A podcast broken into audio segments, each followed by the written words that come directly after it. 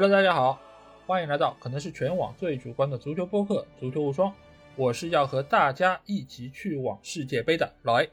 大家好，我是无论如何都喜欢罗施粉的法王。好，本节目由足球无双和喜马拉雅联合制作播出，大家可以通过订阅足球无双听到我们每期音频节目推送，还可以看到最独特的足球专栏文章。最主要的是，可以看到加入我们粉丝群方式，只要在微信里面搜索“足球无双”。或者点击节目详情页就可以找到，期待你们的关注和加入。那我们的世界杯前瞻节目啊，是来到了下期。在上一期的节目之中，我们是和大家分析了八个小组的全部三十二支球队的情况，以及预测了一下他们的一个出线情况。那这期节目，我们自然是要和大家预测一下哪一些球队可以走到最后，捧起他们心仪的那座大力神奖杯啊。那在节目正式开始之前啊，先要和大家打一声招呼，因为在上期节目中，似乎我们在节目的过程中确实是出现了一点小小的失误啊，就比如说像南非，我确实没有想到他曾经也小组没有出现过，但是我觉得这个并不影响这次我看好卡塔尔能够小组出现，对不对？因为最近还有一条好像。非常八卦的消息啊，就是说他们好像出了很多的钱买通了厄瓜多尔啊，甚至也有说有买通了裁判啊，是非常想要能够获得比赛的一个胜利。呃，尽管这个是有些捕风捉影，但是我觉得从一个侧面也可以看出，卡塔尔对于这次世界杯非常的重视，而且他们也确实是投入了非常多的人力物力来想要给大家呈现出一届非常出色的世界杯赛啊。那另外一方面，其实可能我们的一些分析和预测也没有满足所有球迷这个预期啊，包括也有一些非常热心的听众在我们的评论区给我们留下了非常多的真知灼见啊，我在这里也是要向他们表示非常诚挚的一个感谢和敬意啊。但是说到底啊，预测这个东西啊，确实就是非常主观的，再加上我们本身就是一个全网最主观的足球播客嘛，那。主观叠加上主观，那肯定就不会让所有的听众和球迷都那么满意。那其实我觉得，如果你们觉得不同意，或者说你们也有自己的一些想法，那你们也可以作为全网或许是最主观的足球播客听众啊。来到我们的评论区下方留下你们的真知灼见，或者说你们也可以说，哎，这个球队我就非常看好，到时候给你们好看，让你们上几课，对吧？让你们知道一下这个球队它确实是非常的出色，那我觉得也很好，我们可以到时候走着瞧，到底是你看得准还是我们看准？我觉得这个或许也是在听节目的过程中。啊，一个非常有意思的点吧。我觉得足球这个东西本身也没有那么多的对错。我们的预测节目也不是说要让你过来对答案，或者说是寻找你心中的那一个正确的一个标准在那边。我们都是各抒己见，你可以说你的，我们也可以来说我们。好，那接下去我们就会进入到淘汰赛阶段的一个预测啊。那自然一开始就是说到的是十六进八的八场比赛。那我们会按照两个小组两两多队厮杀的一个情况来和大家依次预测。那一开始来到的就是 A 组和 B 组啊。那我不知道小吉上一次预测的时候，你有没有预测就是这个小组的第一和第二名呢？那我在这里，我觉得我们可以先交流一下这两个小组的第一、第二名，这样的话我们能够知道十六进八的比赛对阵是什么样子。嗯，上次我没有直接说明谁是第一，谁是第二，但是呃，我相信大家各位听众从我这个口风之中已经听得出谁是第一、第二了。呃，那么我对 A 组的第一、第二的预测是：第一是荷兰，第二是卡塔尔。那么 B 组呢，我是第一是英格兰，第二是美国。啊，所以在我这个预测之下的对阵图呢是荷兰对美国，卡塔尔对英格兰。呃，老 A 你是这样的吗？哎，你这四个就球队里面有三个和我是一样的，就是我也预测。第一个小组的第一是荷兰，第二是卡塔尔啊。第二个小组的第一，我预测的是英格兰。那第二的话，我预测的是威尔士。所以其实我觉得我们的这个对阵没有太大区别。那我们要不就先从第一场比赛开始？那你这边是荷兰对美国，我这边是荷兰对威尔士。那你觉得谁会最终出现呢？呃，我其实上一次节目还是挺看好美国的，但是后来我们这个群呃群或者这个我们这个节目下的评论好像都比较看衰美国啊。呃，由于大家对我的影响，哎，我发现好像美国的确是有点问题啊。那么从各条线来说，的确美国在硬实力上和荷兰没法比。那么美国其实呃，除了我上次说的这个维阿我是重点关注以外，其他也其实没有一些特别让我值得期待球员啊。那么从荷兰角度来说，我倒觉得荷兰这一次世界杯其实。呃，应该说，呃，天时地利人和还是都具备一点。呃，因为啊，首先他老帅，对吗？老帅范加尔，那么再次出山啊。范加尔这个人，我呃，我知道老 A 是非常熟悉，好像他在曼联这个经历啊，不是那么的顺利。嗯啊，但是我觉得范加尔在国家队的这个呃，好像经历一直是不错的，而且有一个啊，以前有一次非常有名的这个换人嘛，对吧？换守门员，对吧？好像是真的是啊，点睛之笔，神来之笔。啊，那么所以我觉得，呃，从呃各个角度来说，教练、球员，我觉得这次荷兰应该说整体来说是不错的啊。那么也有一些呃后防线上也有一些球员，对吗？呃，也是在各个联赛中，比如说范戴克啊、德里赫特啊等，在各个联赛中创下了这种身价记录啊。应该说是呃天时地利人和都占据一点啊。真要说呃好像有点问题的话，你呃硬要说，比如说锋线，但锋线我觉得也是因为呃他其实有一些不错球员，只是因为有些球队他没有用好他，比如说德佩，呃德佩我就觉得是呃挺不错的，他首先歌唱非常好，对吧？这是一个非常呃重要的一点。嗯，因为这次世界杯这个主题曲，呃我昨天还在问主题曲是什么，今天他终于公布了，这主题曲真的是很难听啊！我觉得这首歌让德佩唱。或许还效果好一点，真的。而且这个名字我也看了好几遍，没有记得，就好，反正和这种什么 tika taka 哇哇卡哇卡就这种差不多，反正也是哒啦哒啦，就这样，反正是 这种我也搞不清的，反正是这种土鸡蛋的名字啊。呃，反正呃，总体来说就是呃，德佩对吗？他歌唱的非常好。那么从另外角度来说，德佩他虽然在巴塞罗那踢的不呃不太好，但是我觉得这也是巴塞罗那呃使用德佩关系，而且巴塞罗那白嫖了德佩，但是现在呢又不想使用他啊，所以我觉得德佩其实啊不如回里昂，对吧？再创巅峰啊，所以从这个角度来说，我觉得荷兰几条线都是不错的。那么淘汰美国完全没问题，所以这场比赛我是完全看好荷兰。这场比赛我因为是荷兰对威尔士嘛，这两个球队你要是放在欧洲杯或者说他们过往这些交战的记录里面，荷兰显然是更胜一筹。而且从三条线的人员搭配来说，呃，我也非常看好荷兰这次的一个晋级之旅啊。而且也像刚才小齐说到的，就是范加尔对于这个队伍的调教，现在可以看得出是非常见功力。而且我们也可以看到他在预选赛的征程之上，可以说没有遇到太多的挑战，就非常轻松的出现成功了。而且现在荷兰队在他的一个治理之下，你也可以看到，就是呃一言九鼎。他所说的话，在荷兰球员的一个心目之中是非常有分量的。包括你去什么球队，你要想想你是不是能够有荷兰队的一个位置。所以其实现在他对于荷兰的很多部署啊，这些呃管理啊，我觉得都是非常见成效的。因为我们知道，在世界杯这种赛会制的比赛之中，球队的执行力其实是可以对于球队走多远是非常重要的一个点。这个也是在于老帅他对于球队的一个设想能够完成到什么样的一个程度。因为足球由于他的人数非常多，所以很多时候啊，他这个发挥球队的一个状态其实是比较难操控的。而你如果这个主教练能够对于球队有那么好的一个掌控力，又有很好的一个执行力，那他这个球队的一个纪律性就不会有太大问题，他在战绩上面也能够得到很好体现。威尔士队尽管我们之前说到他是有一定竞争力的，但是这个竞争力看你和谁比，你和伊朗对比，你和美美国对比，那你或许是有点优势，而且你中间也有一些所谓的球星存在，你可以在打不开局面的时候能够取得进球。但是你遇到像荷兰这种三条线都很。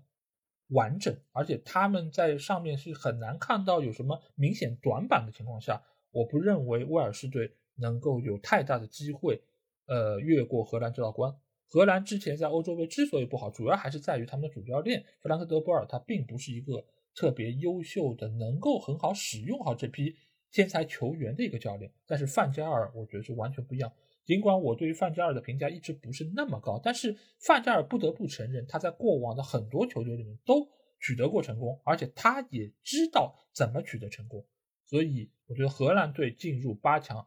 这个概率还是比较高的。那第二场比赛，我和小吉其实都是一样的，就是英格兰队对卡塔尔这场比赛。那小吉，你觉得英格兰队会不会兵不血刃的获得胜利呢？呃，这场比赛如果我再预测卡塔尔晋级的话，我觉得我们这个节目会被砸垮，所以我呃，由于这个呃这这个社社会上的舆论压力啊，所以我肯定是预测英格兰晋级了。当然，当然这只是一个玩笑，因为呃，英格兰无论从任何一个方面。就算是从教练、球员，其实任何一个足球的方面来讲，英格兰队都是远强于卡塔尔。所以我觉得这场比赛啊，关键其实唯一的看点就是英格兰到底会赢几个球啊？就像我们以前预测欧冠一样，就是拜仁到底赢这个萨尔茨堡几个球？我觉得这场比赛也是一样，就是英格兰最终以几球收场。或者是啊，英格兰的各位地星们有没有进球啊？所以呃，这是这场比赛唯一的看点。我觉得卡塔尔对于英格兰来说，应该说是没有很大的抵抗能力啊。那么呃，我之前预测卡塔尔能够从小组出线呢，也是因为其实厄瓜多尔其实也蛮弱的，啊，所以说这些呃总体来说就是给了卡塔尔这样的机会啊。但是如果进入这个淘汰赛，而且是碰到英格兰的话，我觉得实力的悬殊导致了卡塔尔。无论在这个众志成城都是没有用的，所以这场比赛我觉得，呃，谈足球就有点多余。但是唯一的看点就是英格兰是否能够迎来一场大胜，在进入八强之前啊，能够提振这个士气。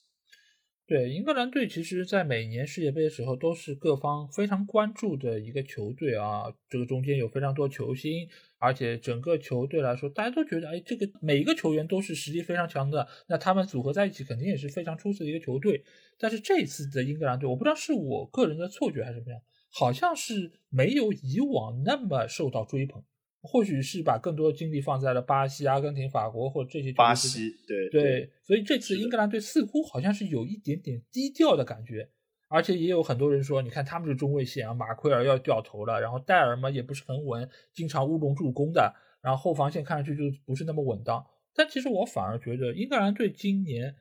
我觉得他如果是按照他们正常的实力发挥的话，我觉得进入到八强是一个最低的底线。为什么这么讲？因为这些球员，我觉得他们要比过往的几届世界杯的球员都要更强。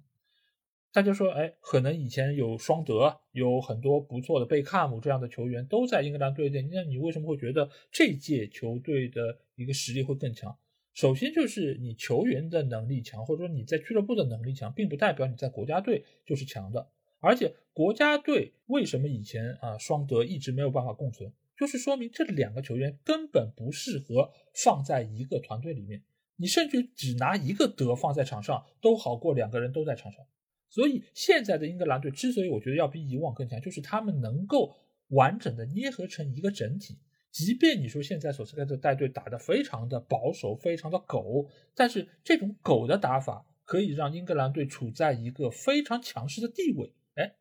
你会不会觉得我的这个说法有点矛盾啊？就是为什么你很保守又处在一个强势地位？就是你一旦采取这种打法，对方想要进你球，其实变得非常的难。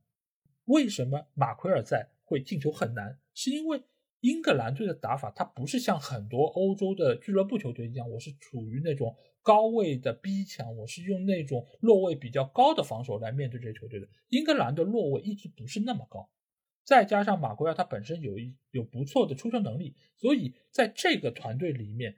其实给到对手进攻的机会空当不会那么多。你如果真的是打身后啊，就是有一个穿透性的传球输入过去，那马上皮克福德就出击了，他就能够把球拿下来。所以马奎尔在英格兰国家队并不像在曼联队那么会体现出他的一些防守的劣势。所以这个英格兰队只要。索斯盖特还是打得很保守，打得很难看，或打的不是像大家想的那么具有强队的一个气质，那他们或许就可以走得很远。所以我觉得打卡塔尔这场比赛不会有太大的问题。卡塔尔这个球队其实他本身，你说他心气儿很高吗？他觉得自己能够拿到冠军吗？我觉得他们自己心里多少也有点谱，能够说小组出线，我觉得已经是对于他们最大的褒奖了。即便他们是能够越过厄瓜多尔，能够越过小组赛的其他的球队来到淘汰赛，我觉得他们已经是倾尽了自己的全力，他们没有办法能够越过英格兰队这座高山，所以我觉得英格兰队会和荷兰一样取得一场相对比较轻松的胜利。好，那接下去我们来到 C 组和 D 组啊，那 C 组的话。我先说吧，我觉得 C 组的小组第一应该是这次的夺冠热门球队之一啊，就是拥有梅西的阿根廷队。那 C 组的第二，我上次预测的应该是波兰队，而 D 组的话，第一名我预测的是法国队，而第二名我预测的是丹麦队。呃，我不知道小吉是怎么预测这次的队伍的呢？呃，那么从这个对阵上来想，其实这次又是和老 A 还是重合性比较高的，因为我是预测 C 组第一是阿根廷，第二是墨西哥，那么 D 组第一呃法国，第二丹麦，那么也就是说阿根廷对丹麦这场比赛是一模一样，那么另外一场呢则是墨西哥对法国。是的，如果从这两场比赛我胜负来看，我是这样看啊，就是我先讲简单的一个吧，就是墨西哥对法国。呃，墨西哥对法国，虽然我上呃上一期节目其实对墨西哥其实还蛮期待的，因为墨西哥其实是一支神秘的羊，它其实这个国家是十分喜爱足球，因为它毕竟也是西班牙系的一员嘛，而且在其实呃拉丁美洲，墨西哥算是啊非常应该仅次于呃巴西和阿根廷热爱足球，那么也就是它本国联赛办的是不错，那么墨西哥呢也有很多本国联赛的这样球员，那么从各个实力角度呢，好像它呃在欧洲联赛的球员相对来说少一点，给人这个神秘感比较强。或者是给人有一种这样弱队感觉，但是墨西哥总体来说我觉得可以，但是和法国队相比呢，其实啊应该说实力上还是有差距的。那么从这个角度来讲呢，我觉得法国队其实只要是能够踢出自己本来的这种想法，或者说是本来这种战术啊，能够趟过墨西哥这一关，就是不是那么困难的。那么从总体来说呢，刚才老爷讲的就是卡塔尔的。其实也是他的志向并不在夺冠，但是我觉得法国在这里啊，他的志向肯定是要夺冠。那么他十六强碰到墨西哥这样的队伍，如果还不能趟过去的话，那么其实啊根本就不用再多说。那么从这个角度来说，我觉得呃法国呃战胜墨西哥啊是没有什么问题，是一场比较容易呃或者是预测的这样比赛。那么另一场呢就比较困难了。嗯，另一场其实说到底，就算是到现在做节目这一刻，我都没想好，我都没想好阿根廷和丹麦到底谁赢。因为为什么？我觉得这两队都有各自优势。阿根廷很明显，对吧？梅老板还有一些我比较喜欢的球员，比如说迪巴拉那些人啊，能不能上场这是另外一回事。但是从实力角度来说，阿根廷在技术上，在这个。进攻上是有一个啊显著的实力在那里，那是不容忽视的啊！而且梅西这半个赛季以来，其实啊状态是不错的。哦，这里插一句啊，梅西为这个阿迪达斯新做这个广告真的很不错，我很喜欢。就是呃五个时代啊，梅西在一起踢球啊，真的这个呃很有情怀，很有感觉，做的非常好啊。那么呃丹麦来说呢，丹麦其实呃我们会发现，它其实各条线上都有一些呃能够让人耳熟能详的球员，呃但是呢。呃，说句实话，又不是那种一等一的球员啊。比如说啊，你真的要说丹麦锋线上，呃，多尔贝里啊，像这样的球员，其实也是被尼斯所淘汰的这样的球员。那么，但是呢，呃，他这样的小名气呢，又是有一点啊。比如说中场的，比如说埃里克森啊，呃，比如说这个霍伊比尔这样球员。但是埃里克森大家都知道，对吧？他已经生了一场大病，所以说总体来说，他有一些耳熟能详球员，但是好像。总体来说，从阵容呃或者从身价来说是不如阿根廷的，但是丹麦呢又有一个特色是比较明显，就是它的拼抢比较凶狠啊。那么它在欧国联比赛中也是体现出这种风格。那么阿根廷能不能接受住这个丹麦的拼抢，或者是这种前场紧逼啊，能够把球出出来啊，最后就是形成这个进攻啊，我觉得很犹豫。所以我觉得这场比赛啊，有可能是打到最后啊进行点球决胜负，然后。呃，梅西最后一个上场打进制胜一球，所以我这里真的是非常犹豫的，我让阿根廷晋级。这两场比赛其实我觉得都还蛮精彩的，应该会是啊。首先就是阿根廷对丹麦这场比赛，呃，这里我其实要提一点啊，就是如果有一个球队他想要最终捧杯的话，其实他需要经过一个坎，什么坎？就是十六进八这个坎。因为我们也知道，有一些球队，如果你是想要打到决赛的话，其实前前后后是要打最多七场比赛。那在这个过程之中，你其实没有办法说保证我每一场比赛的状态都是特别特别出色的，它一定是会有一个状态起伏。主教练怎么调整这些球员的状态？你这个状态在哪个位置出现高位，其实都是非常重要的。而我们会发现啊，往往那些最后夺冠的球队，他在十六进八这个坎儿上。其实是比较难的，很多球队或许会打到加时赛，有一些球队甚至于是打到了最后的点球大战才获得比赛胜利的。我们可以想象，比如说上上一次，也就是九八年的时候，我记得那一年十六进八，他们遇到的是一个巴拉圭，对吧？巴拉圭当时是有奇拉维特，点球决胜负，当时是加时赛，布兰科打进了一个金球，哦哦，打进金球，对对，嗯，所以那场比赛你可以发现，法国队其实是占据了很大优势的，但是。最后他们赢得很艰苦，因为在那个阶段你一定是处在一个球队相对来说的低位，在那个时候如果你有一个不小心，就有可能被对手绝杀。那也会有人说，那对手不是也处在低位吗？但如果你这个对手不是以夺冠作为他们的主要的目标，那对他们来说就是我能多赢一场就多赢一场了。所以你会发现，就比如说去年的欧洲杯，法国在淘汰赛第一轮遇到谁？遇到的是瑞士。其实就是这样的一个情况，法国也并不处在自己的最好的状态，他们想的就是最终我要夺冠的。所以在这个时候，此消彼长，强队他在自己的一个低位，而。相对来说没那么强的队伍，他是属于打一场我就赚一场的这个心态，所以他们反而能够在这个时候撒开了去打。为什么瑞士会在最后时刻连进几球把法国逼平？就是因为他们觉得我没什么可失去的了，那在这个时候我就可以好好的来踢一场，输了也不遗憾，输给法国队嘛，有什么好遗憾的？所以这场阿根廷对丹麦的比赛，我个人觉得会比较的艰难。因为阿根廷一定是想要夺冠的，而丹麦队，我就算是他们队内的很多球员，我相信他们也是觉得在世界杯上尽量走得更远才是他们的第一目标。所以这场比赛实力一定会很接近。而且刚才我们说到了，丹麦队的中场霍伊比尔、埃里克森都是这赛季状态非常出色的球员，而且他们的前锋线上、后卫线上也都有不少我们耳熟能详球员。所以丹麦队今年他这个竞争力其实一点也不弱的。所以他本身在实力上也不比阿根廷队差到哪去，所以这场比赛我觉得阿根廷队有可能会经历到加时才能够涉险过关。那同样的，其实就是法国对波兰的这场比赛。不过和阿根廷队相比呢，法国这次的对手相对来说没有像丹麦这么强。呃，尽管我预测的是波兰中间是有莱万啊等等几名球员，但是波兰队他三条线的平衡程度，我觉得要相比于丹麦来说还是有一点点欠缺。所以或许这场比赛法国赢的也不会那么轻松，但是波兰还是比较难可以挡得住法国队非常出色的三条线的球员，所以法国队我觉得他们是能够进入到八强的行列之中。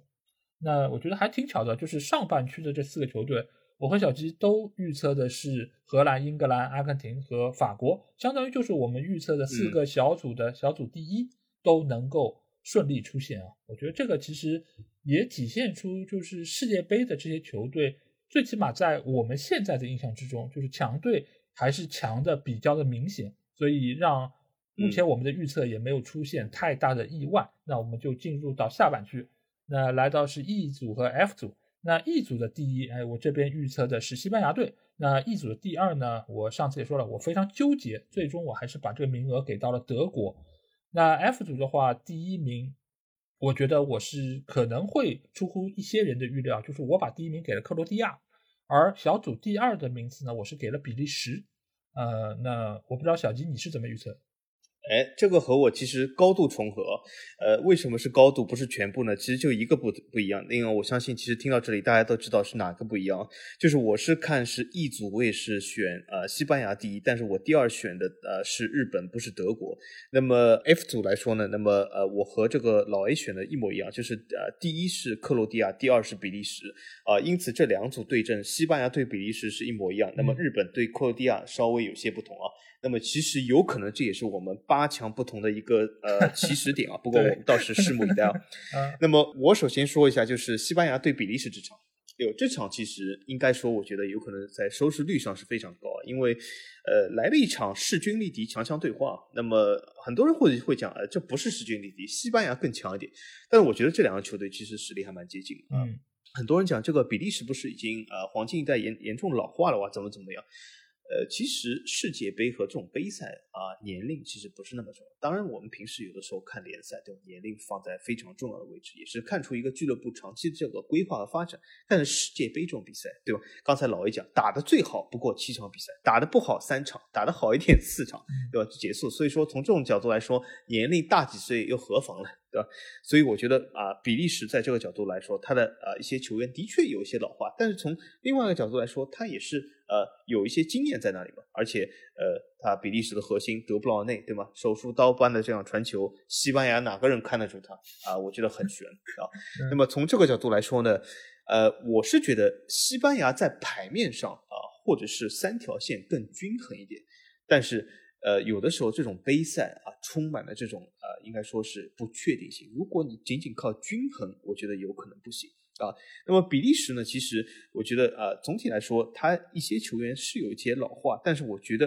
啊，他也有一些呃，比如说冒出来新秀啊，比如说。这个赛季在法甲踢得不错，刚上帽子戏法的奥彭达，对吗？呃，还有这个呃，在雷恩的多库都是前场的尖刀啊，尤其是多库。那么从这个角度来说呢，我觉得德布劳内像多库这样的前场组合啊，配以任何一个前锋，你说呃呃伤愈归来的卢卡库啊，或者是奥彭达，或者是阿扎尔都可以。但是我觉得总体来说还是比较犀利的。啊，那么呃后防线上，他虽然有这个所谓的一些老球员，但是他也有一些新的球员冒尖啊，比如说呃这个赛季刚去英超的呃费斯。我不知道他在英超踢怎么样，他之前在兰斯踢是不错的。上赛季兰斯在法甲可是一个防守非常坚强的球队，而这个赛季大家都可以看到，兰斯在防守上是一落千丈。那为什么我感觉就有可能是费斯的出走啊？那么还有一个呢，就是呃来自于这个雷恩从这个意甲买来的这个呃蒂特。那么我觉得蒂特呢，呃，我给他评价是什么？他是现代版、当代版的拉莫斯啊。虽然拉莫斯也没有完全退役，但是我觉得他是一个年轻版的拉莫斯。那么呃很有可能啊在这样的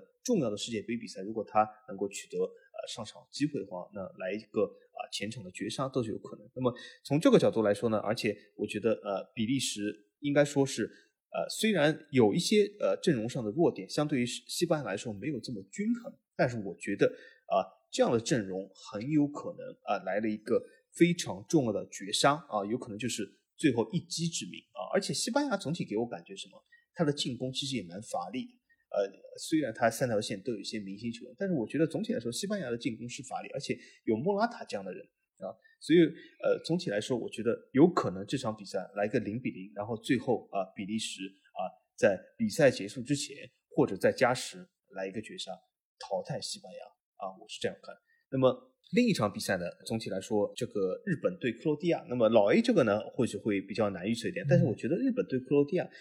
我虽然之前看好日本从小组出线啊，因为小组毕竟有三场机会，一场场来。但是这种一场定胜负，我觉得克罗地亚呃，应该说呃，从各条线上，或者是从这个球员的风格来上，还是比较克制日本的啊。因为克罗地亚其实我觉得呃，他的拼抢啊或者怎么样呃，还是比较凶狠的啊。那么从这个角度来说呢，我觉得克罗地亚能够趟过日本啊，进入这个八强。日本呢，应该是。呃，我觉得他的世界杯征程就是在十六强结束。那么他呢，呃，小组出线以后呢，我相信在这个时候，大家其实在心态上其实也是非常放松。但是我觉得克罗地亚在啊淘汰赛中，这呃所谓的这个经验还是比较多的，而且克罗地亚也有一些不错的明星球员啊，各条线上都可以。虽然也有些阵容老化，但是我觉得呃总体来说，对上这个经验比较匮乏日本啊，没有什么问题。那么也就说是两支老将组合啊，我觉得我选择他们晋级。哎，我觉得在下半区啊，我和小吉的这个预测估计会有一定程度的区别。我们先说西班牙对比利时吧。呃，先回答小吉刚才一个问题啊，就是费斯这个赛季在莱斯特踢的怎么样？我可以说是踢的非常的出色。在一开始，莱斯特他整个球队我们知道是出现了很大问题啊，尤其是把他们那个门将，也就是以前的队长是甩给了法甲之后，整个球队好像是变得六神无主了，然后失球非常的多，而且他们替补门将，也就是这一次威尔士队的主力门将沃德是出现了很多的失误，包括他和后卫球员的配合，其实也是有比较大的问题，所以在一开始的那个阶段，前面七场比赛吧，我还没记错，应该是只拿了一分。所以整个球队是处在降级的边缘，但是后来随着费斯在后卫线上的一个出场的位置比较稳固之后，呃，罗杰斯其实也是在他的身边配了不少的中卫球员来和他搭档，他也是体现出了自己非常出色的一个能力。首先他很年轻，其次就是他的回追能力以及他的抢劫动作都非常的果断，而且也很高效。所以在那一个阶段，呃，就是进入到。最近的八场比赛里面，莱斯特城是收获了六场比赛的零封，而且一共只失了三个球，是整个英超二十个球队里面防守最好的球队。所以这个中间其实费斯是非常非常关键的一个人物，他现在其实也体现出了自己在后防线上的一个大将之风啊。所以其实我这个世界杯其实对于比利时队是比较矛盾的，为什么？因为如果说呃马丁内斯还是以那些比较老的。中卫球员作为他们的先发，比如说阿尔德维利尔德，或者说是维尔通亨这样的球员作为他们的主力先发的话，那或许他们的路不会走得特别的远。但如果能够上，比如说费斯，或者说上蒂特，那他的后防线的平均年龄能够有所降低，再辅佐以一些比较有经验的老球员，那或许比利时队的防线就没有那么大的问题。呃，但是另外一方面也要说到什么，就是这种球队你中间有老将问题没有那么大，但是呢，你如果真的是打到淘汰赛，进入到可能要打六场或者七场比赛这样一个强度的话，那越往后走，这老将的这个负面效应就会更加的明显一点。那这场对西班牙的比赛，其实我也很纠结，因为这两个球队在这个当刻可能实力会很接近，因为西班牙队也是处在一个可能自己的状态不是那么好的一个阶段。所以这场比赛谁获胜其实都很有可能，因为哪一个防线出现一点点的纰漏，有一点点打盹儿，就有可能被对手抓住机会。而西班牙队我们知道，他的后防线其实也不稳。哎，比起比利时来说，大家可以说是一样的，都是比较糟糕的一个状态。那这个时候谁的锋线能够表现得更出色，造成了一个关键点。西班牙队我们知道，他的锋线本来保最后能力也不行啊，无论是莫拉塔也好，还是其他的，比如奥尔莫啊。或者其他的一些球员，其实状态都不是特别好的。比利时呢，呃，卢卡库在这个赛季其实他的伤病情况也比较明显，所以造成了现在他的状态能够恢复到几成，其实并不是特别的能够说得准。而且再加上巴舒亚伊，其实也已经是淡出大家视线非常久了，他的状态也是比较的一般的。所以比利时在锋线上面也会有比较大的一个不确定性。尽管德布劳内确实是很好，但是德布劳内。你在比利时队内，你要担起的这个责任，你要带动的这个球队和曼城队不是一个档次的，所以这场比赛我个人还是更看好一点，西班牙队能够依靠他们这种牛皮糖的这种打法，把比利时牢牢的缠绕住，使得最后他们能够取得比赛胜利。或许这场比赛也会打到加时赛，对于两个球队来说都是比较辛苦的一件事儿。那另外一个对决就是克罗地亚对德国。这两个球队真的很难，嗯，我也是自己给自己挖了坑啊。如果像 像小鸡一样，克罗地亚打日本，那真的是好意思多了。这个坑，这个坑有点大，这个坑有点大。呃，克罗地亚确实，他现在来说中场是无敌的，可能是整个质量最好的一条中场线，但是他也有非常明显的人员老化的问题。那人员老化的问题就意味着他们的比赛打到后面，从小组赛出现之后，他的一个情况就不是特别的乐观。而且克罗地亚他所在这个小组其实也竞争也还蛮激烈的，所以他小组赛很难说，我前两场已经是稳定拿到一个出线的机会，在最后一场我可能可以轮换一下，可以让啊那些老将能够下场休息一下，不太存在这种情况。所以这场其实对德国的比赛，克罗地亚其实会有比较大压力。德国其实我之前做的预测，我对于他们的问题主要是出现在后防线。我觉得他们的后防线或许会遇到比较明显的被对方打身后的问题，但是其他的几条线，包括在中场线，呃，这个拦截来说，可能也有点隐患。但是总体德国的三条线的一个平衡程度还是非常好的，而且就目前来说，呃，不少人会觉得他们的进攻线、他们的锋线似乎是有一点点不给力。但是我觉得凭借他们在中场这个位置这么雄厚的一个人员基础来说，我觉得德国队。在打到淘汰赛阶段，他们还是能够一战的。而且上一届的比赛之所以他们会被韩国队能够击败，我觉得很重要的一点还是在于他们的状态调整的比较晚，他们没有把自己最兴奋的一个状态调整在韩国这场比赛之中，所以造成他们在很长一段时间里面围着对方攻击，但是没有办法进球，最终被韩国队偷了两个，输掉了这场比赛。所以其实德国队一直以来他的实力。他的水平还是在的，而且德国球员的这么一种作战风格，以及弗里克这样一个经验很丰富的教练，我觉得都是能够给德国队有所加分的。所以我相对来说会更看好德国能够晋级到八强。好，那进入到最后两个小组啊，G 组的第一我是给到的巴西队，G 组的第二我当时是给到的瑞士队，而 H 组的话，我看好葡萄牙能够拿到小组第一。而小组第二是拥有努涅斯的乌拉圭队，哎，我不知道小鸡是不是预测的和我差不多呢？呃，对的，其实大体是差不多的，因为呃，唯一一个区别就是我们上一期节目这个小组出现有一个是偏差。那么这里呢，我是看是几组来说也是呃巴西第一，那么第二就是瑞士，那么 H 组也是最后一个小组呢，呃，也是和老 A 一样啊，葡萄牙就是我罗这个葡萄牙是呃排名第一，然后第二呢，我不是选的乌拉圭，我是选的韩国。嗯，那么这其实造成了最后这个对对阵呢，其实也是差不多，就是瑞士对阵葡萄牙，巴西对阵韩国。那这次又和上一轮。是上一个预测一样，就是我给自己其实填了一个非常容易预测的东西，就是 老 A 这个会比较难一点呃，因为巴西对乌拉圭我觉得比较难啊。那么这里我觉得巴西对韩国。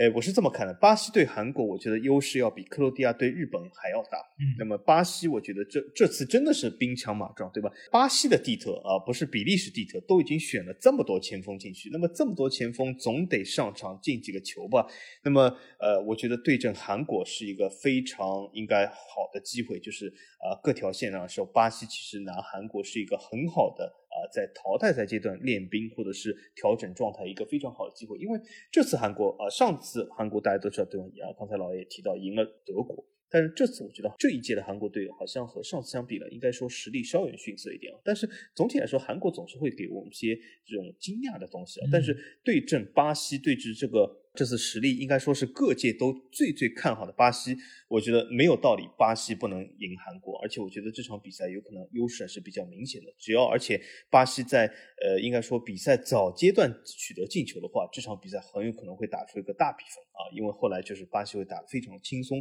那这种情况下就是韩国会打非常吃力啊。那么另一个对阵呢，就是和老 A 一模一样，就是瑞士对葡萄牙。瑞士对葡萄牙这场比赛，其实说实话，我觉得挺容易预测的。为什么？因为葡萄牙这个总体来说上场这个首发阵容，只要不出现伤病的话，我觉得还是非常固定的。而且我也是能够看到葡萄牙会打什么战术，就是呃有这个 C 罗在中间不停的传中，不停的传球给他们，然后他不停的射门。然后由于他的 X 值值在英超是最低的之一，那么我觉得他不停的给他球，他就是不停的进不了这个球。嗯，那么很容易。而且瑞士呢，呃。真的是瑞士，其实这次有一些状态非常好球员，比如说在法甲大放异彩的啊，应该说是支点型前锋恩博洛啊，在配以中场这个扎卡，我觉得呃瑞士只要是扎紧篱笆在后面稳守反击，就让啊 C 罗多射几脚，然后来个几个稳守反击，就可以轻轻松松的击败葡萄牙。呃，这个其实大家要听好，各位罗粉，我是为你们好，为什么？因为我罗说的呀。他如果赢了世界杯就要退役了，所以为了你们能够多看几年这个球，哎，你看我就是帮你们吧。所以葡萄牙先要回家啊，然后 C 罗可以再创高峰嘛，对吗？哎呀，小杰啊，真的，我觉得我们这个不对台本，估计大家都不信啊，因为 我预测的也是瑞士可以晋级。哇，这个，这，这个，这个，这个有点厉害了，嗯。那首先，我觉得我之所以会预测瑞士能够趟过葡萄牙，一个非常重要的点是什么？就是 C 罗能够先发出战。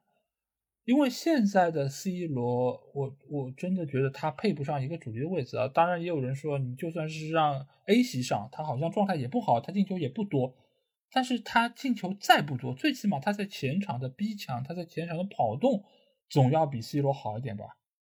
因为。我在说现在的葡萄牙队，他的整体实力，他三条线各方各面，你拿出来手指掰一掰，这些球员真的都很强，都很强。但是他有可能不让 C 罗上吗？我觉得没可能。如果你的答案也和我一样是没可能不让他上，那我觉得葡萄牙就有可能十六进八就被淘汰出局。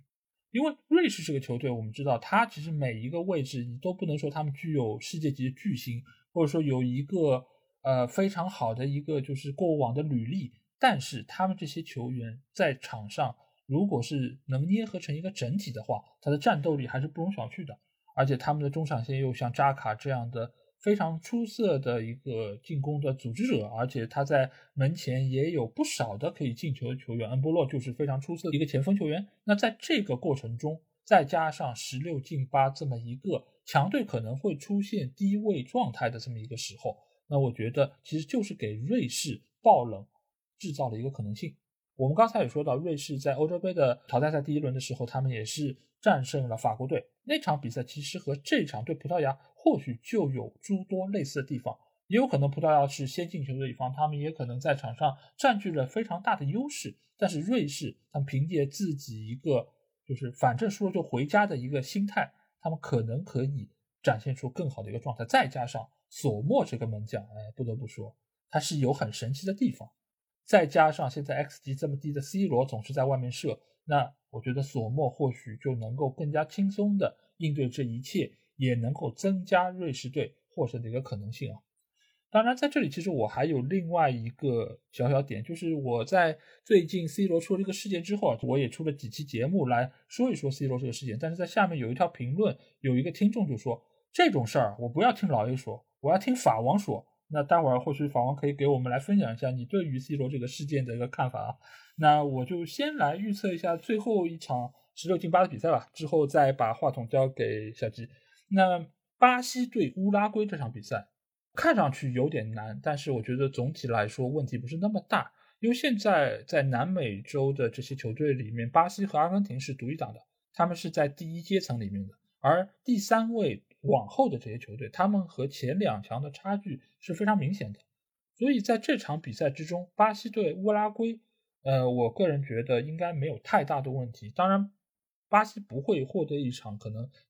呃，三比零或者四比零的大胜，但是他们能够拿到比赛胜利这件事儿，我觉得问题应该没有那么大。而且乌拉圭这个球队，我们也知道，他确实是有不少优秀的球员啊，努涅斯也好，苏亚雷斯也好，卡瓦尼也好，但是主要其实还是在锋线上。锋线你的进攻球员再出色再多，你能上的也就是这么几号人，而且再加上苏亚雷斯也已经是年纪比较大了，卡瓦尼也不再年轻，真正的可以可用的。也就是努涅斯，但是努涅斯今年在英超，我们知道他在心理层面上，他在自己的自信心方面，其实还没有调整到一个最佳状态。那这样的一个水准，是不是足够能够战胜巴西呢？我觉得是非常渺茫的。而且从以往南美区预选赛以及他们之间无数次的对决来看，巴西还是占据了更大程度的优势啊。所以我比较看好巴西能够晋级到八强的行列之中。好，那小金，要不要来谈一谈对于 C 罗这个事情的看法？呃，首先我想说一下，我我应该不是罗黑啊。当然，很多人如果要给我戴个帽子说我是罗黑的话，我也不建议啊，因为我我并不觉得罗黑是一个呃比较羞于启齿的东西啊。呃，但是我并不觉得我本身是罗黑。但这件事我是怎么看呢？我是看就是这件事在这个采访之前放出预告的时候，我觉得呃应该说他说这些话啊。应该是没有什么争议的，就是肯定是引起了一些呃很多人的不满啊，我觉得很简单。但是后来我会发现啊，或者是大家都会发现，在这个完全这个片段放出来，上下两集放出来以后呢，好像这个舆论有所改变，或者是有所反转。但是我这里想提醒大家几点，其实综合来说就是两点。第一点是什么？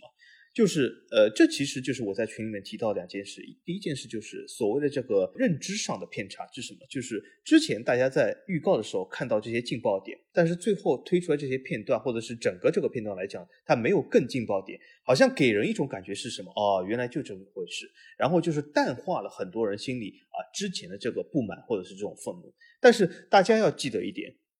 无论是淡化如何，之前的愤怒和之前不满或之前他做的事。这些事和说的这些话仍然还在啊，对吧？只是从心理感觉上，你觉得好像哦没什么啊，其实这个东西是啊真实的事已经在发生了，或者是他说过这些话都在那里啊，并没有任何改变，只是在感官上有一些偏差，或者是认知上啊，或者是这种感觉上有一些偏差啊。但是另外一点呢，就是比较重要，就是什么？就是这次反转呢，还有一个呃东西就提到啊，很多人提到就是呃，C 罗他至少就是证明了自己是真性情，对吧？至少证明这个人是非常的坦荡啊，对吧？就是我想到什么就说什么，对吧？说明我这个人不欺骗，或者是我这个人啊。呃，呃怎么说呢？就是不人前一套，背后一套，或者我心里想就说什么，人比较直啊。这个是其实在很多事上都是有一些啊褒义词或者是褒义的作用，对吧？这个这个人比较直啊，他就算不瞒，他告诉你啊，总比背后阴着啊比较好。但是我告诉大家，这叫三个字，这叫瞎扯淡。那为什么瞎扯淡？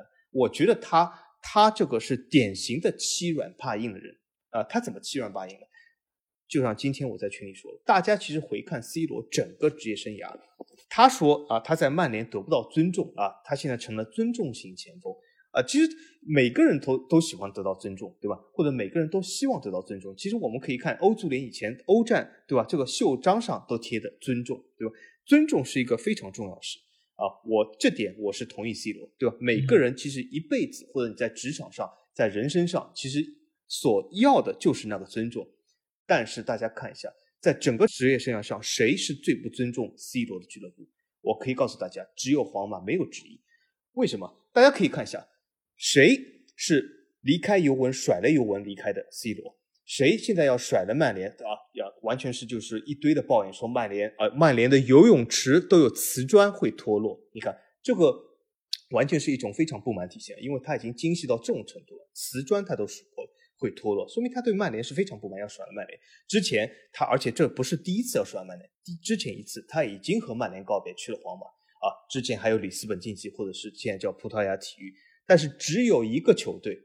啊是把罗扫地出门的。这个球队就是皇马，所以各位罗粉，你们真的看一下我我，所以说我说我法王其实不是罗黑啊，有可能从某种程度来说我是最罗粉，因为我告诉各位罗粉，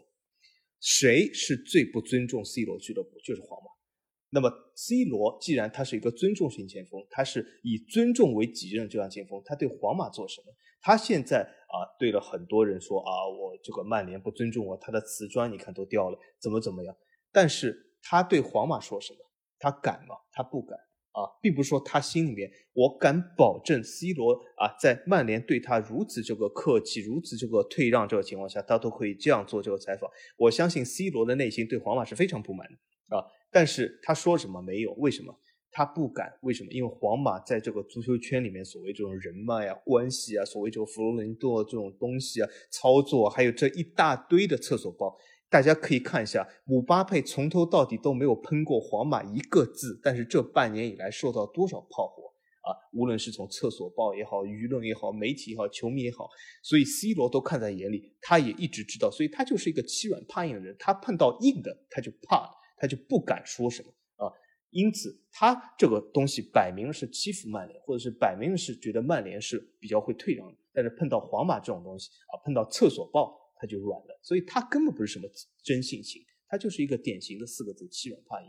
啊！这就是我对这件事的看法，旁观者角度。是的，嗯，这件事情其实我在看了正片之后，我也觉得为什么会有这么多人觉得反转了？我在这里举个例子吧，就像你有一个亲戚跑过来跟你说，我因为赌博，然后欠了高利贷两百万，我说哇，两百万，那你怎么办？然后之后他说，哦，好像我算错了，我大概欠了他们一百九十万。我说哦，好棒啊，才欠了一百九十万，比两百万好多了。而且你敢于直接把这个事儿跟我说，你真的是一个真性情。我觉得这个例子大概差不多和 C 罗的情况有所类似啊。而且我们也可以看一下，在皇马他遭遇了什么。明明被大家尊称为是绝代双骄之一，要比肩的是梅西，但是最后发现工资还没有贝尔高。你说皇马给了他什么样的尊重？明明是说哦，说我是最棒的，说说我是整个球队的核心，但最后发现暗地里给钱给的反而还少。那这个时候你敢不敢去喷皇马呢？你敢不敢说你没有给我足够的尊重呢？并没有，而是远去到尤文，去到亚平宁这件事儿就算抹掉了，没有了。所以这件事情，嗯，只能说，嗯，有人愿意继续粉 C 罗，我觉得没有任何的问题。但在这件事情上，我觉得他现在无论是给曼联俱乐部，还是给葡萄牙国家队，其实都提出了非常大的一个难题啊，那就是在未来的这一个月里面，他怎么能够在葡萄牙队展现出自己该有的能力？而且也有不少的球迷说，如果 C 罗拿到了世界杯冠军，是不是能够狠狠地打曼联队的脸呢？我说并不能，因为这完全是两件事情，因为他在曼联所受到的诟病。更大程度上是在于他的不专业、不职业，他没有职业操守，和他的个人能力毫无关系。好，那我们说完了十六进八的比赛，接下去我们要来到八进四的这四场比赛之中。那第一场比赛，我觉得上半区因为我们的四个球队是一样的，所以其实我们预测的比赛其实也是一样的，那就是荷兰对阿根廷，英格兰对法国。那小金，你觉得这两场比赛的一个结果会怎么样呢？呃，这两场比赛我觉得，呃，首先来说会很精彩啊。那么，呃，应该说是打到这个八强，世界杯终于是精彩纷呈，至少从这个粉丝或者流量上来说。那么这两场比赛我是这样看，我首先来说一下荷兰对阿根廷。那么这场比赛，阿根廷对吗？赛前最看好的球队之一啊，也是有梅老板。刚才我们刚说过双教啊，其中一位。那么这来到双教另一位，呃，总体来说，我觉得阿根廷遇到的困难丝毫没有转变啊。那么上一轮我预测的阿根廷对这个丹麦碰到困难，在这里同样会展现。就是阿根廷总体来说，它是有一些头重脚轻，是有一些这个阵容上的问题啊。那么在小组赛上一期预测里面，我就说阿根廷这个中场的控制力还是有问题的。啊，那么对一些呃实力比较差的对手来说呢，我觉得呃好像呃他没有什么问题，可以通过前场来弥补。但是这个时候八强的时候遇上了荷兰，我觉得这个呃应该说是呃有了一些本质性的变化。那么荷兰呃总体来说，就像刚才我说，它的三条线还是比较充足的。那么另外一个呢，就是我觉得荷兰对上阿根廷这样球队是有一些优势。什么优势？就是我相信阿根廷这个球队仍然会贯彻自己啊一直这样打法，而且。既然他拥有梅西，他肯定是会选择一些控制型踢法，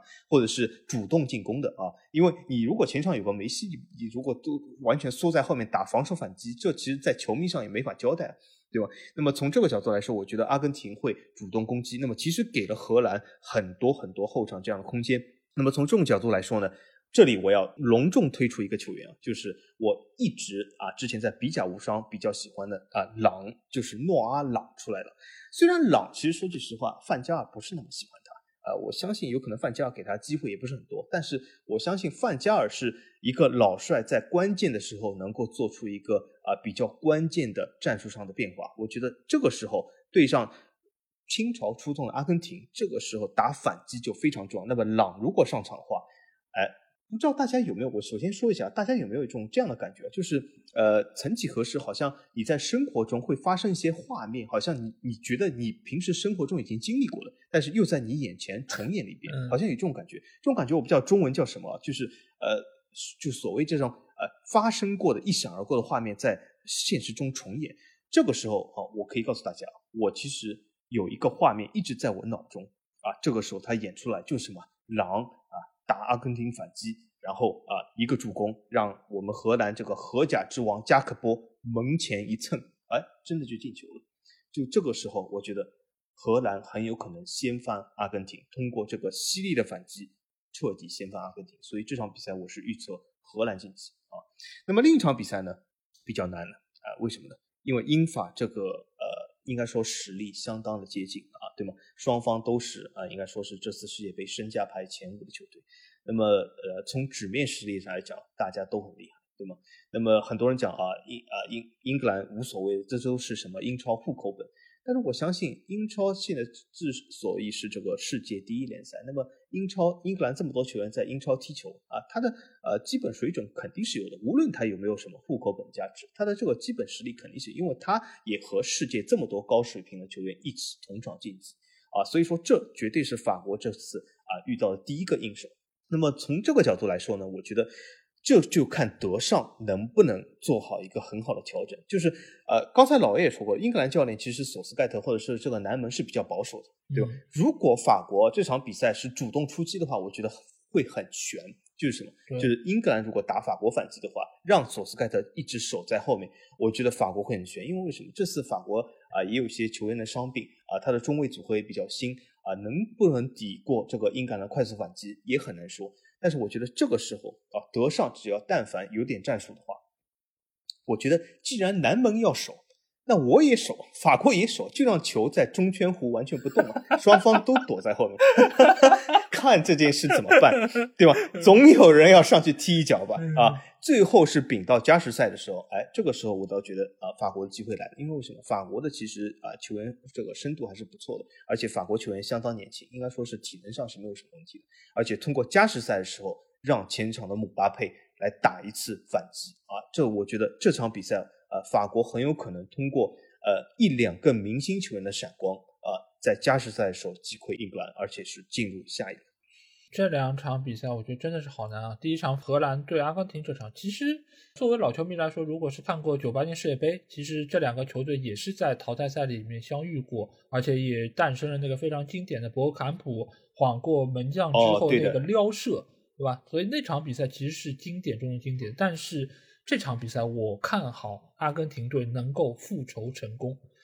这里其实主要有几个特点，一个是在于阿根廷队现在他梅西的状态其实还是非常的不错。尽管每年我们都说啊，梅西作为球队的核心，他是能够带领球队往前走啊，但是之前非常遗憾拿到了亚军。但是今年我们看到梅西他在大巴黎其实所展现出来的能力，他的全面性，他给予队友的支持，其实都是非常非常足够的。而对于荷兰队来说，我觉得他目前可能最大的问题还是在于有不少的球员，他的经验是不是足够让他能够面对这样高水平的一个比赛。而且，当球队从经过了十六强的一个比赛之后，他们的状态是在慢慢往上走的。所以，在这个程度之上，哪一个球队他的整体实力能够更有保证，那他或许就能够获得最终的胜利。当然，这场比赛我相信也不会非常的轻松，但是在关键时刻。关键队伍的球星，我觉得还是会发挥比较大的作用。那我看好梅西可以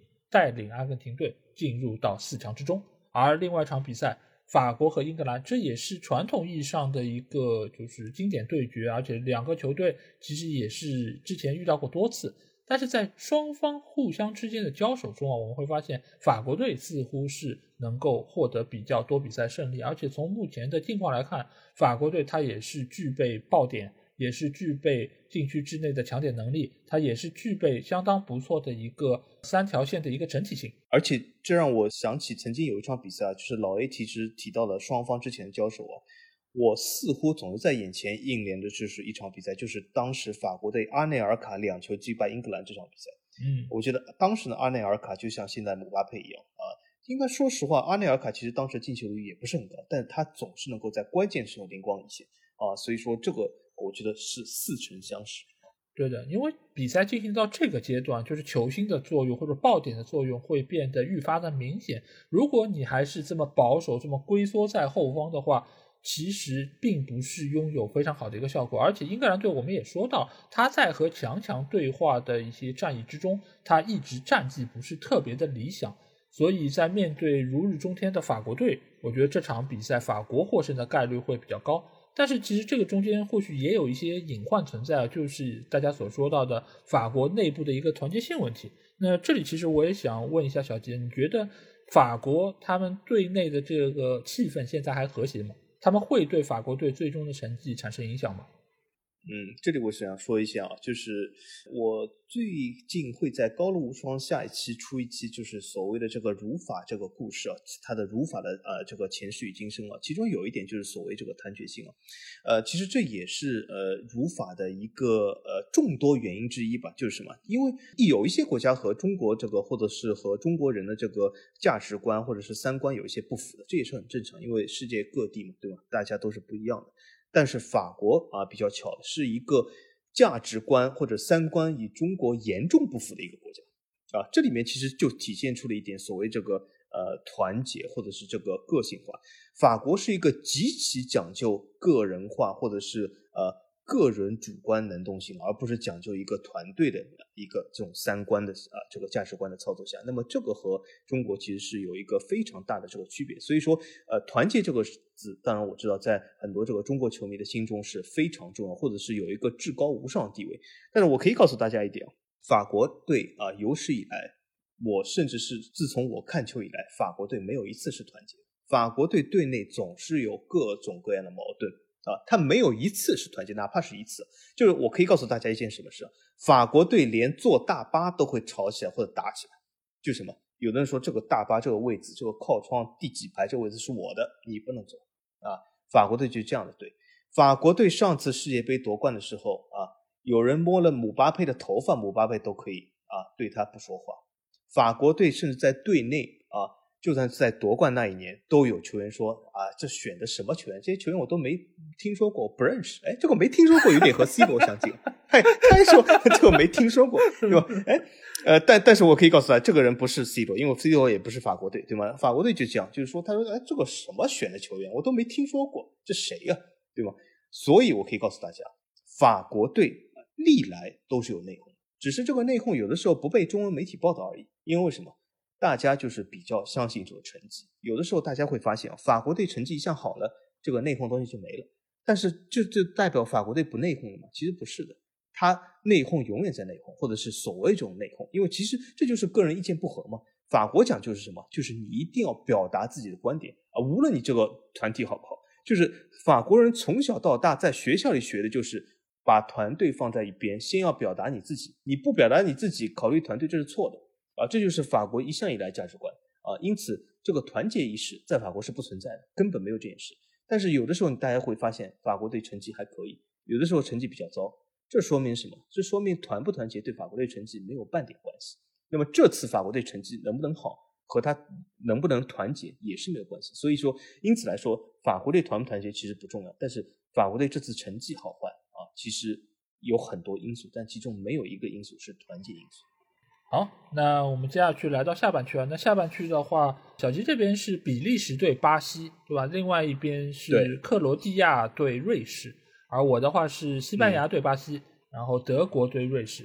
那你要不要先和我们来预测一下？你觉得谁能够进入到最后的四强之中呢？嗯，呃，这里我想说一下，比利时大家都知道对吗？是一个法语国家，应该说是我第二关注点。任何大赛里面，我都是先看法国，再看比利时。两个队如果都淘汰，那么这个大赛我就不太想看了啊。那么这一次比利时队，我觉得啊，虽然我非常不情愿，但是我觉得他碰到巴西以后，基本走到头了。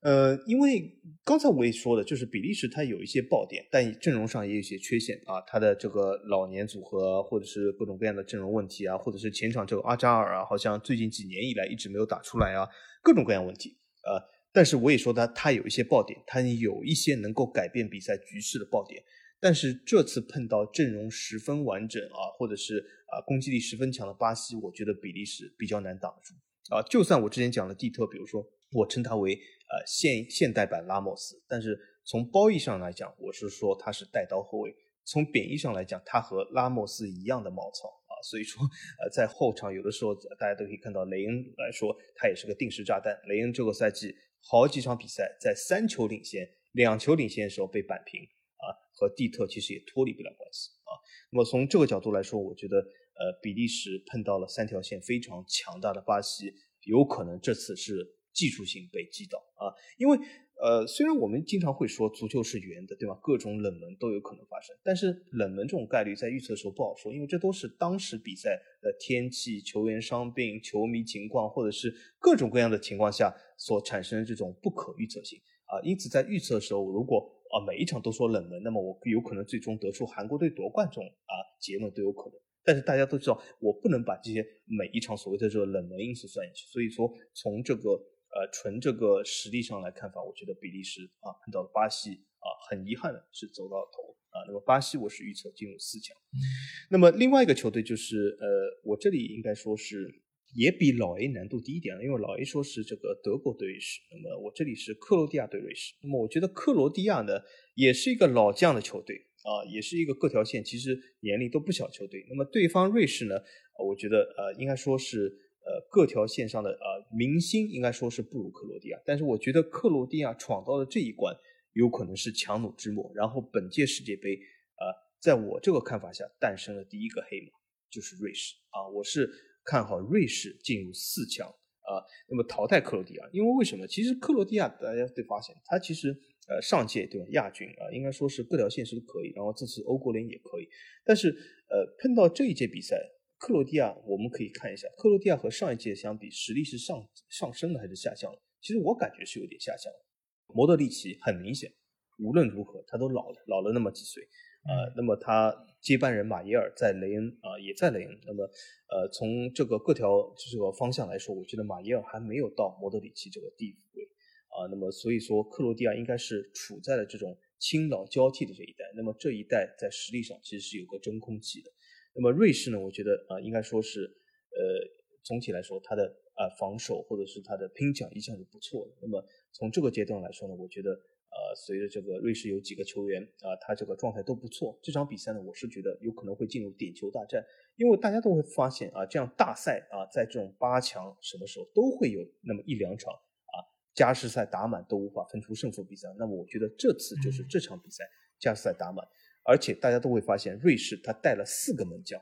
这次终于要花费功效手到了啊，对吧？对刚才老爷讲上一轮瑞士索莫是发挥非常好，但是瑞士大家不要忘记，还有一个另外一个门将奥姆朗啊，虽然这个中国翻译叫奥姆林，其实他叫奥姆朗。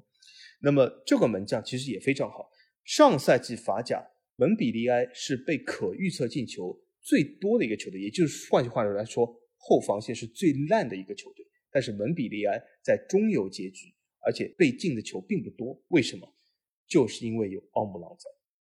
所以他的发挥是非常好的。那么这个赛季呢，奥姆朗的状态有所回落，但是他仍然是一个非常非常好的反应极度好的一个门将啊。那么从这个时候，我觉得既然要进入点球大战加时赛，瑞士门将优势，那么总该体现一次。下半区的这个预测，我觉得真的是非常的艰难，尤其是西班牙对巴西这场，我觉得这两个球队他们都是属于技术非常好，然后脚下控球能力非常强的这种队伍。但是西班牙已经很强了，但是在这个基础上，巴西比他还要出色。而且巴西最恐怖的地方是什么？就是他的替补球员每一个拉出来都不会比主力差太多。所以这次由于有五个换人名额的这么一个政策，所以也是给到了巴西这种板凳深度比较厚的球队更多的选择空间，更多的调整空间。所以在遇到西班牙队的时候，我觉得巴西或许能够展现出更大的韧劲，包括他们在面对西班牙这种控球优势的情况下，他们的这些球员也可以把球控在脚，甚至于有非常不错的。进球突击的能力和射门能力，那对于西班牙队来说，或许他们将会经受到这届杯赛最大的一个考验。所以我也预测巴西可以进入到四强之中。另外一个方面就是德国面对瑞士啊，这两个球队打到这个阶段，我其实觉得他们也要到了比拼自己板凳深度时候。但是这两个球队如果拉出来，我们会发现。呃，首先中间有不少都是熟人，对吧？因为瑞士也有很多的球员是在德甲效力的，而且另外一方面来说呢，就是他们在板凳的这个深度上面，他们在球员的分配程度上，我觉得还是和德国有差距。这从他们带了四个门将也可以看出来，就说明什么？就说明其他三条线他要少一个名额，所以你总不见得会把门将派上去去打前锋或者说打中场吧？所以在这个时候，比赛进行到最关键的这个阶段。那德国或许就能够有更好的一个发挥，再加上弗里克他本身也是一个经验很丰富的一个教练，所以我看好德国能够进入到四强。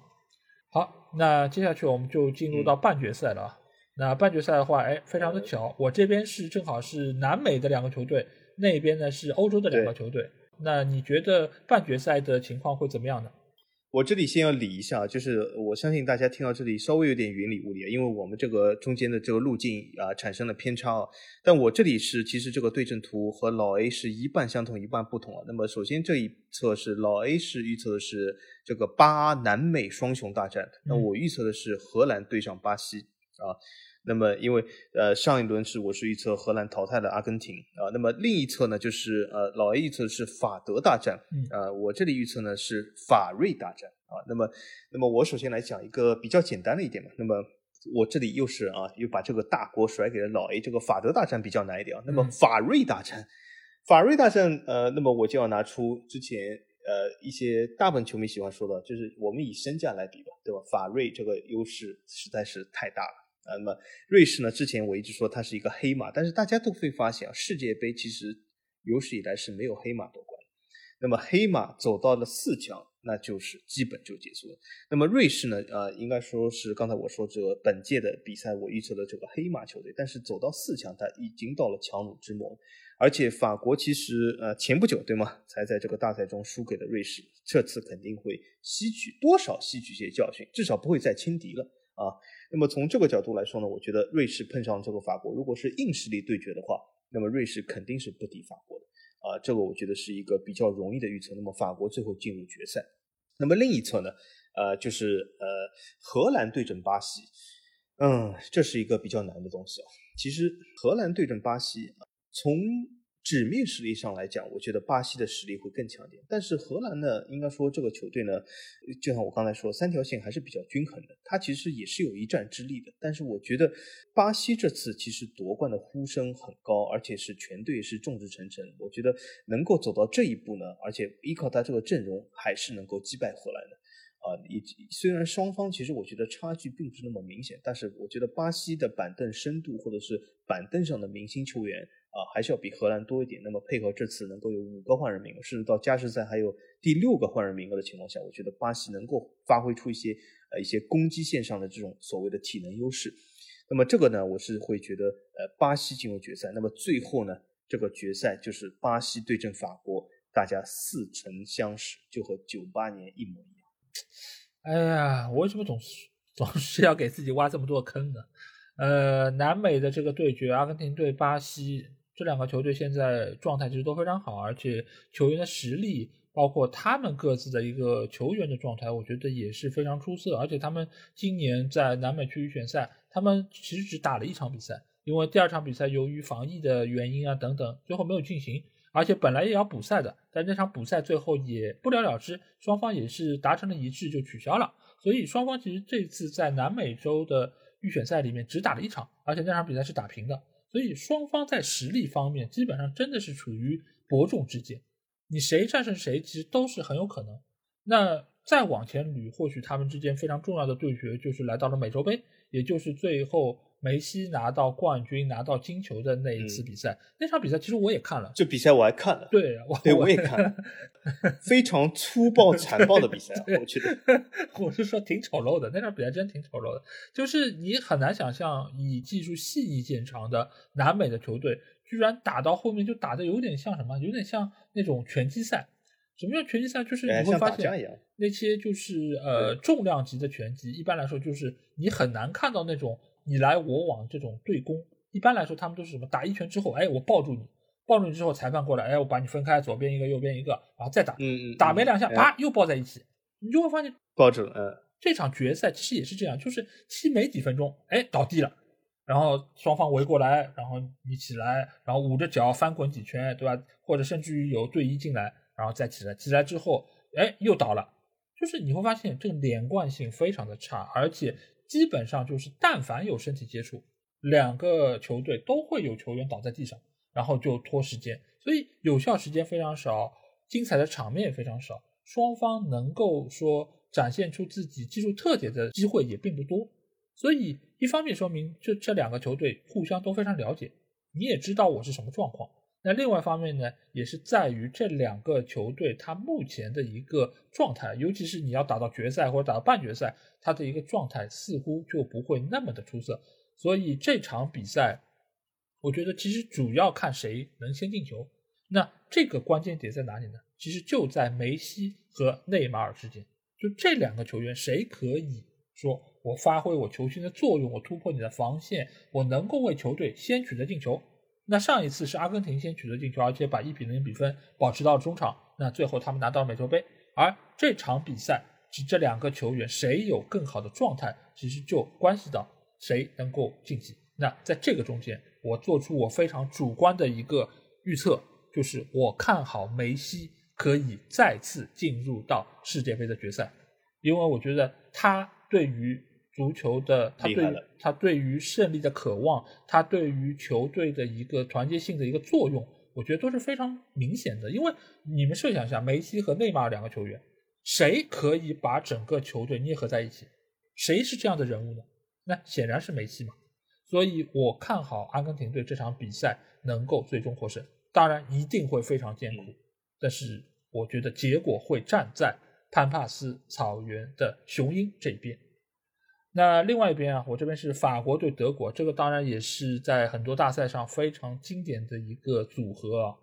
那比赛打到这个阶段，我觉得双方其实都会有或多或少的体能问题、伤病问题，以及其他的一些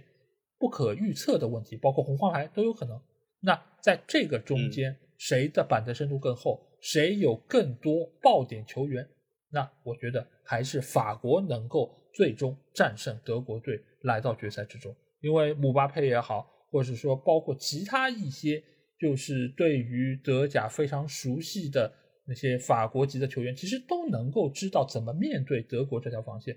尤其是像很多的在拜仁效力的，或者在呃德甲就是知名球队效力，他们其实都非常知道现在的德国队的一套技战术打法。那我觉得法国在这方面应该是具有一个得天独厚的优势，而且德尚他本身也是一个非常具有比赛智慧的一个教练啊，所以在这场对于弗里克的对决之中，我更加看好法国能够笑到最后。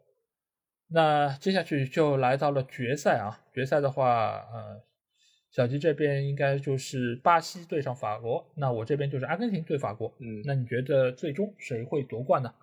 这里我首先要说一句啊，由于我们这个路径不同，造成了法国其实对上了不同的对手。呃，但是我这里想说一句，就是如果呃老 A 预测是正确的话，最后如果决赛是阿根廷对法国的话，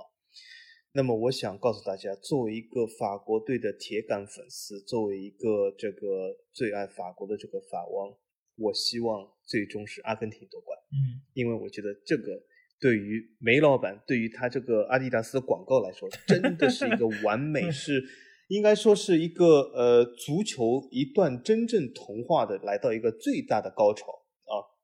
也是一个最完美的落幕。那么，我觉得如果真的是如果阿根廷闯入决赛是对上法国的话，我宁愿希望阿根廷夺冠。这场比赛我会有可能有史以来我第一次不支持法国，我希望梅老管这个加冕啊。但是哎，有意思的是。这次在我的这个平行宇宙世界里面，法国对的不是阿根廷，是巴西。哎，那么不好意思了，法国对阵巴西这就简单了啊？为什么？法国对巴西那可是有历来传统的，那就是肯定要赢你巴西的啊！就是在九八年世界杯的时候，连罗纳尔多罗球王都不能做到事，难道现在巴西能够做到吗？这是绝对不可能的。嗯，而且这个法国队现在这个阵容。这个应该说是姆巴佩对阵内马尔，这个时候在队内其实竞争都是有一个非常大的东西，所以说我觉得这场比赛啊，如果是决赛法国遇上巴西，他会以更好的防守、更稳健的这个拼抢啊，然后以这个战术打法啊，或者是这种所谓的防守反击，以姆巴佩前场这个爆点，或者登贝莱或者科芒这样的爆点击败巴西啊。虽然这场比赛我相信啊，从场面上来讲。啊，其实双方是势均力敌的，但是法国队这个战术和九八年一样，是更克制巴西。其实九八年世界杯决赛的时候，大家也都说巴西啊，对吧？是被更看好的一方。虽然当时有什么罗纳尔多这种什么生病的这种呃场外的这种东西，但是我觉得这场比赛无论罗纳尔多有没有受伤啊，巴西都是正中法国队这个战术的这个所谓的这个圈套也好，或者是这个战术打法也好啊，完全是被法国队克制。那么这场比赛我相信也会一模一样。而且这个时候啊，这个天意如此，当时捧起世界杯的这个人正好又是法国的现在教练啊，所以说是非常的啊有意思。而且我也希望通过这场比赛，我真的非常希望得上，那就走人吧，真的不太行。但是通过得了这个世界杯，那你就走人吧啊，走得爽快一点。呃，阿根廷对法国，其实我也很纠结，因为现在对于梅西来说，其实他已经没有什么说我还要再争取的了，金球已经拿到，已经不要再拿了。但是他唯独缺的就是世界杯的加冕，他需要一个世界杯，让所有的人都确信他就是那个球王。他其实并不需要世界杯，因为他现在已经是超过了马拉多纳，超过了贝利。我个人觉得，但是如果能够有一个世界杯的话，他确实能够更加名正言顺的。来继承这样的一个称号，但是在决赛之中，我相对来说会更加看好的是法国队。或许很多的梅西粉丝、阿根廷粉丝都会觉得这个呃很遗憾，但是我个人还是更加看好更加全面的法国队，三条线更加完整的法国队，因为他们现在所展现出来的东西让我感觉到就是没有什么弱点，就是如果法国队能够在场上按照布置。把所有的东西都打出来，那法国队他的上限，我觉得是整个这三十二个球队里面最高的。现在唯一不确定的点，其实还是在于他能不能够发挥出来，队内有多少的东西会干扰他们发挥出来。这个其实没有人知道，我不知道，法王也不知道，任何人都不知道，只有打起来才知道。当然，这个中间也牵涉到，比如说运气问题啊，他们有些球明明可以打进，打不进啊。或者说他们创造出来的机会啊，或者因为这样或者那样原因没有实现啊，这个东西其实都是属于足球意外的一些部分，这个也是足球有意思的部分。但是在这个当口，我们做出预测的时候，其实我们更多看到的是它的一些基础的东西、客观的东西。那我在这方面我会更相信法国能够做到这一点。尽管现在来说，你要一个球队卫冕世界杯，这个似乎是有一点点天方夜谭。但是我觉得法国目前来说，它是具备这个能力，尤其是他们在上届欧洲杯的时候，他们其实非常遗憾的被淘汰了。其实这些球员他们内心也是想要能够出一口气，能够在大赛上再一次证明自己。而阿根廷队这边是有梅西，是有其他很多优秀的球员，但是阿根廷队不得不说，他们在世界大赛上。好像总是有缺一口气的这么种感觉，尽管他们也是两次拿到过世界杯的冠军，但是这个相比于现在来说，已经时隔非常非常远。所以梅西一直以来给我们留下就是一个非常悲情的形象，那或许这个悲情也会继续的延续下去。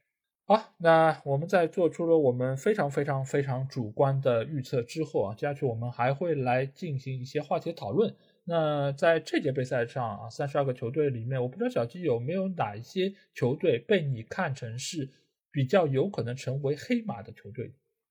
这里其实大家从我这个预测里面就可以看出，基本就是呃冷门应该说是没有，或者是基本没有，就是大家可以看到，就是黑马所谓的黑马产生就是呃所谓的冷门谍报或者是冷门的出现。呃，应该说我预测的所有东西里面，所谓的冷门其实就一个就是瑞士队啊，所以我觉得瑞士队是我这次看来唯一的黑马。呃，其他球队我感觉都不具备黑马的成色，或者他本身这个实力的强大，导致了他其实不应该被视作为黑马。比如说，呃，我讲比利时队也进入这个八强，但是比利时呃进入八强是一只黑马吗？我觉得不至于啊，因为他本身实力还是可以的。所以说，真正的黑马我感觉只有瑞士一个。嗯，我其实在这边有两个我认为的黑马，一个当然是刚才小吉说到瑞士啊，当然瑞士在我这里能够淘汰葡萄牙队，本身也是说明他们的一个成色。那另外一个我觉得可能出现的黑马球队呢是丹麦队，因为丹麦本身它其实，在大家的认知里面好像是一个不错的球队，但是没有说好到那个程度。当然，在我的这个预测体系里面，它是遇到了阿根廷队。那作为呃一个就是有煤老板的球队来说。那丹麦似乎确实是很难能够逾越啊，但是我觉得作为黑马球队来说，不仅仅说啊他的名次能够达到多高，他能够在场上表达出哪些内容，他能够打出什么样的东西，我觉得才是更加重要的。而在这个中间，我看好丹麦能够比大家预期的要表现更好，能够取得更不错的场面上的优势。呃，所以我也觉得那场对阿根廷的比赛，阿根廷会比较的艰难，但是最终。或许获胜的还是梅老板吧。那对于每届杯赛的最佳球员还有最佳射手啊，我相信大家也都会呃有非常多的意见。我不知道小金，你觉得这届杯赛谁会成为最佳球员或者说是最佳射手呢？嗯，如果这个决赛是呈现出老 A 刚才说的就是法阿大战的话，我感觉就是最佳球员是梅西，那么最佳射手是姆巴佩。那为什么呢？就是呃，因为呃，梅西我觉得能如果能够带领阿根廷进入决赛的话，我相信这个梅西在整届杯赛上这个表现肯定是非常不错。而且我有个预感，好像他是会取得一样这种所所谓的，如果他打满七场比赛的话，我觉得有可能他会产生一个什么二球七助这样的一个成绩单，就是说呃有一个非常高的助攻数字啊，很有可能，因为这个和他近期在法甲这个打法是非常像，成了一个呃真真正正的这个中场核心，是一个助攻王。啊，所以说其实其实现在呃足坛里面到底呃德布劳内和梅西谁是助攻王？我觉得这个其实是啊非常值得期待的。那么姆巴佩，我觉得他会成为金靴的原因是什么？就是如果法国队真的冲到决赛并夺冠的话，那姆巴佩如果没有金靴的话，我相信姆巴佩有可能。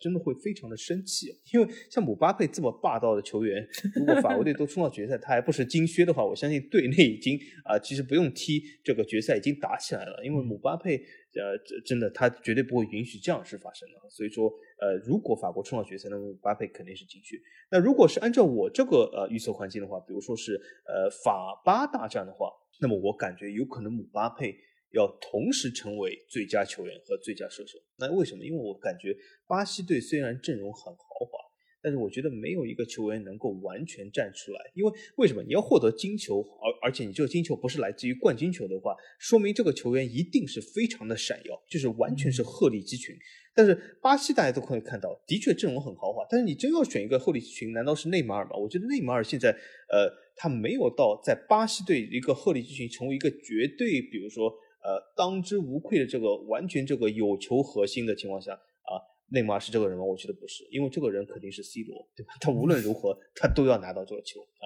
那么内马尔不是这样的人，所以我感觉有可能巴西如果不夺冠的话，他得不到这个金球，而且呃，他如果从这个纯进球数据上来说，也不会那么好。那么我感觉，如果是法巴大战的话，那么金球和金靴有可能同时是姆巴佩。呃，我觉得这两个奖项现在来看，最有可能获得的人应该就是姆巴佩。呃，为什么是姆巴佩？一个就是他所在球队的实力相对来说是最强的，而且他个人的状态以及他对于球权的渴望。这几点其实都是促成了他有可能拿到这一点，而其他的球员，比如说梅西，梅西他现在来说确实是很好的一个射手，但是他同时现在更大程度上是一个做球的选手，所以他可能会分散自己在数据上面的一些作用，他可能有更多的助攻，但是在进球数方面或许没有那么出色，而且如果最终他呃球队没有走得那么远，或许他也没有办法能够拿到最佳球员，但是也像刚才小齐说，如果是阿根廷能够进入到决赛，那梅西拿到最佳球员的概率还是相当高的。但是姆巴佩拿到金靴的可能性会更高一点，而且他们在小组赛里面又有像澳大利亚这样的比较弱的球队。那姆巴佩的个人特点其实面对澳大利亚的时候又是比较容易刷数据的，所以一般来说我们会发现金靴会出现在怎样的球队？一般来说都是在小组赛里面有一个比较弱的，就像当年比如德国打沙特，那一场比赛能够进八个球，对的，那克罗泽就有可能能够刷到很多进球数。所以像姆巴佩今年在小组赛里面有澳大利亚这样的球队，如果他能够进很多球，上演帽子戏法，甚至更多，那今年的金靴就有可能是他。即便法国或者没有进入决赛，或者走的没有那么远，他也有可能最终拿到金靴这样一个名号。而对于巴西队来说，相对来说，他的火力点比较分散，或许有不少的球员都可以进两个球，甚至于更多，但是可能没有一个单个的球员可以有那么出色的发挥。所以从目前的情况上来看，可能姆巴佩是更有可能获得这两个称号的球员。那在说完了出色的球员之后，我们肯定也要来说一说有一些没有来到世界杯的球员，也就是所谓的遗珠球员。那我不知道在。这些遗珠球员之中，小吉认为有哪一些球员的没有到来是让你觉得很可惜的呢？嗯，感谢老 A 先让我说，因为如果先让我说的话，很多这个听众或者球迷肯定会觉得我会说哈兰德，但是我觉得哈兰德不能算是可惜啊。为什么？因为哈兰德呃这辈子都没法参加世界杯了，所以这并不是一件可惜，这是一个命中注定的事。所以说，我觉得这也没什么。当然，我觉得最可惜是什么？就是明明可以参加世界杯，但是却没有参加世界杯的球员啊。那么，呃，这里就是呃，我想说很多啊，这次世界杯前受伤的球员，那么都是这个范畴。但是我呃特别想说一个什么呢？就是他连受伤都没有受伤，他明明可以参加世界杯，也没有受伤，但最后没有参加世界杯球员啊。这个球员就是呃法国队的克劳斯。克劳斯是一个非常好的球员，他其实不仅仅是大家所说这个所谓的励志，因为我觉得，呃，毕竟参加世界杯嘛，这是一个职业的事，你不能总是把这个励志挂在嘴边，他不能通过励志来进入国家队，因为这是没有说服性。但是克劳斯真的是一个非常好的球员，他在边路的打法、边路的助攻、边路的拼抢、边路的进攻都非常的好。但是我们的德尚，我就不知道他老是在想些什么，他完全没有在。这个两个边路都带有一个这样进攻型的边后卫，他只带了一个特奥。可是万一这个啊。局面打不开呢？万一这个局面发生变化了，他难道就是没有想过在另一边带一个克劳斯吗？所以我这次而且是百思不得其解，而且他已经给了他第二十六个名额这个机会，他竟然选了图拉姆，而且不是选的小图拉姆，选的是大图拉姆，就是小图拉姆他的哥哥，不是他的爸爸啊。德尚还不至于这么昏头，选了图 图拉姆的爸爸。对，我这指的是图拉姆的哥哥，对吗？所以说从这里啊，我觉得应该说克劳斯是我觉得最。啊，应该说是最遗憾没有参加世界杯球员。他后来在自己的这个呃推特上也是发表这个呃这个感想。我觉得呃克劳斯真的是非常可惜，而且由于他的年龄不小了啊，在法国队里边，他二十九岁这个年龄是非常非常老将。那么很遗憾，我相信克劳斯这辈子都没有办法参加世界杯了，真的很遗憾啊。所以我觉得最大的遗珠也是唯一的遗珠，从我看来就是克劳斯。嗯。我觉得这期节目最大的喷点出现了啊，就是哈兰德和克劳斯一样，永远没有办法 进入世界杯。哎呀，可见我平时对哈兰德的评价还是比较的中立客观啊，对吧？大家是不是 更加能够接受我的这些说法？呃，但是说到这遗珠球员，我觉得比较可惜的其实是萨拉赫吧，因为萨拉赫本身他如果这一次没有办法来的话，那下一届基本也应该是无缘世界杯了。而且把他最终踢走的那个球队那个球员，哎，这次也没有办法去，因为受伤了。对啊，所以萨拉赫或许他也会很郁闷。你既然你也没法去，你为什么还要把我淘汰呢？而且你会发现，这次就是上个赛季利物浦队的所谓“红箭三侠”这三个球员，他们都没有去到世界杯。而且他们没有去到世界杯的这个类型啊，是分属三种不同的类型。一个呢是国家队没有进的，那就是萨拉赫这种。一个呢是球员受伤的，那就是马内；而另外一个呢就是没伤没病，球队也进了三十二强，但是呢由于自身的实力不够，所以也没有入选到国家队大名单啊。所以这三个球员，我觉得某种意义上也非常有意思。当然，我个人最可惜的还是萨拉赫，因为最近一段时间萨拉赫的表现大家有目共睹啊，确实是非常出色啊，也有一点点像煤球王一样，就基本上是连场进球都有有所发挥。啊，所以或许现在最郁闷的就是球员，那就是萨拉赫。当然还有一些其他的，比如说尼奥啊，比如说像很多德甲粉丝喜欢的胡梅尔斯啊，这次也都没有进入到大名单之中，或多或少有自己的原因，也有其他的一些因素造成。但是我觉得就这些球员来说，由于他们的岁数已经是比较的大，如果再到四年之后，啊，能够进国家队的概率就已经变得非常渺茫，所以或许我们也真的是比较遗憾，没有办法再在世界杯的舞台上看到他们的发挥。那其实说到了这些，就是选择球员方面的事情啊，我其实也有一些比较大的疑问，就比如说像有一些啊，在俱乐部里面表现不错的年轻球员，他反而没有被征召，而。国家队主教练会选用一些老将啊，那我不知道小金你对于这个现象怎么看呢？为什么他们会这么做呢？我是这样看啊，就是国家队这个教练，他毕竟对很多球员不是那么熟悉。他虽然可以每场比赛都去看一些俱乐部比赛啊，去这个巡回啊，然后去看很多东西啊，然后去招一些新球员。但是，呃，从另一个方面来讲，如果从一个人员调配角度来讲，他其实也是比较依赖于他比较熟悉、比较合作过的这样球员。那么这种球员呢，往往会老将多一点，这我觉得是第一个原因。嗯，第二个原因是什么？就是呃，我们。这个心目中对这个小将这个追求，不仅仅是来源于游戏，而且是来源于这种俱乐部这种长期的经营。那么从长期角度来说，小将肯定是更有培养或者是更有发展优势。但是就像我刚才说的，国家队这个比赛它是一锤定音，就是呃每个两年、每个四年这样来一次。那么从这种角度来说，其实呃培养不培养小将，那是俱乐部的事。国家队这个教练他理应是征召他最熟悉或者他认为最适合人，而是把这个年龄因素是忽视掉了啊。那么第三个原因是什么？就是我觉得呃从这个呃平时这个杯赛这个角度来说呢。本来这个国家队这个集训时间就是有限的啊，无论平时有没有欧国联或者有没有各种友谊赛，他由于这个集训的时间有限，他一些固定的打法，一些固定的球员在这个队内，这个国家队队内时间比较长的球员，他往往会熟悉一点。如果呃招入些小将，他虽然可能在俱乐部发挥比较的优秀，但是他有的时候或许不了解这个国家队，或者是里面这种呃战术打法，那么对这种程程度来说呢，他也是会有一些影响。就像刚才我说，法国队里面有的人会说这谁啊，我认都不认识，对吧？像这种情况下，这种小将肯定是啊会遇到一些问题，对吧？对队内的这个大哥都不认识你啊，这就很困难啊。所以说我从我觉得从这个方面来讲，有可能是从这三个原因来说，就是国家队教练比较喜欢招纳一些已有的成熟的老将。我觉得这个现象其实也很有意思啊，因为首先国家队它和俱乐部最大不同就是什么？就这些球员他能够集训在一起的时间非常有限，一般来说都是联赛打完之后，然后来到国家队报道，然后可能合练的没几天又要去打一场正式的比赛。那在这个过程之中，球员和球员之间的配合程度其实比较的欠缺的。而如果你是一个老将，你和不少的其他老将在以前打过很多的大赛，打过很多的友谊赛。那你肯定会知道他的一些踢球的风格，包括你们在场上也有一些所谓什么用脚交流的一些心得体会，包括在场外你们或许也是比较不错朋友。因为其实你看，像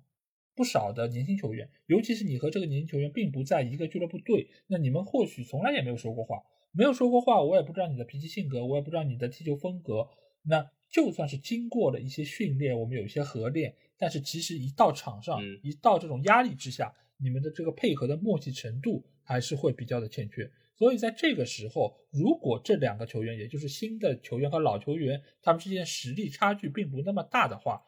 主教练还是会倾向于选用一些老将。当然，这个中间另外一方面是有所谓的人际关系，因为每一个国家队其实不可否认的是，他们都有一些人际关系。我跟你主教练关系不错，过去这么多年你都带我的，那你肯定不会在新的这一届说你去选一个完全陌生的小将。这个中间其实也和我们平时工作是一样的，就如果这个人和你搭配不错，一直我们都是搭档，之前合合作过很多的项目，那我肯定也会在这个中间更加信赖你。或许你现在的状态、你的能力比以前来说有一定的下滑，但是我出于一个和熟人配合的这么一个目的，我也还是会选你。所以这个程度上还是会有一些老将来到球队之中，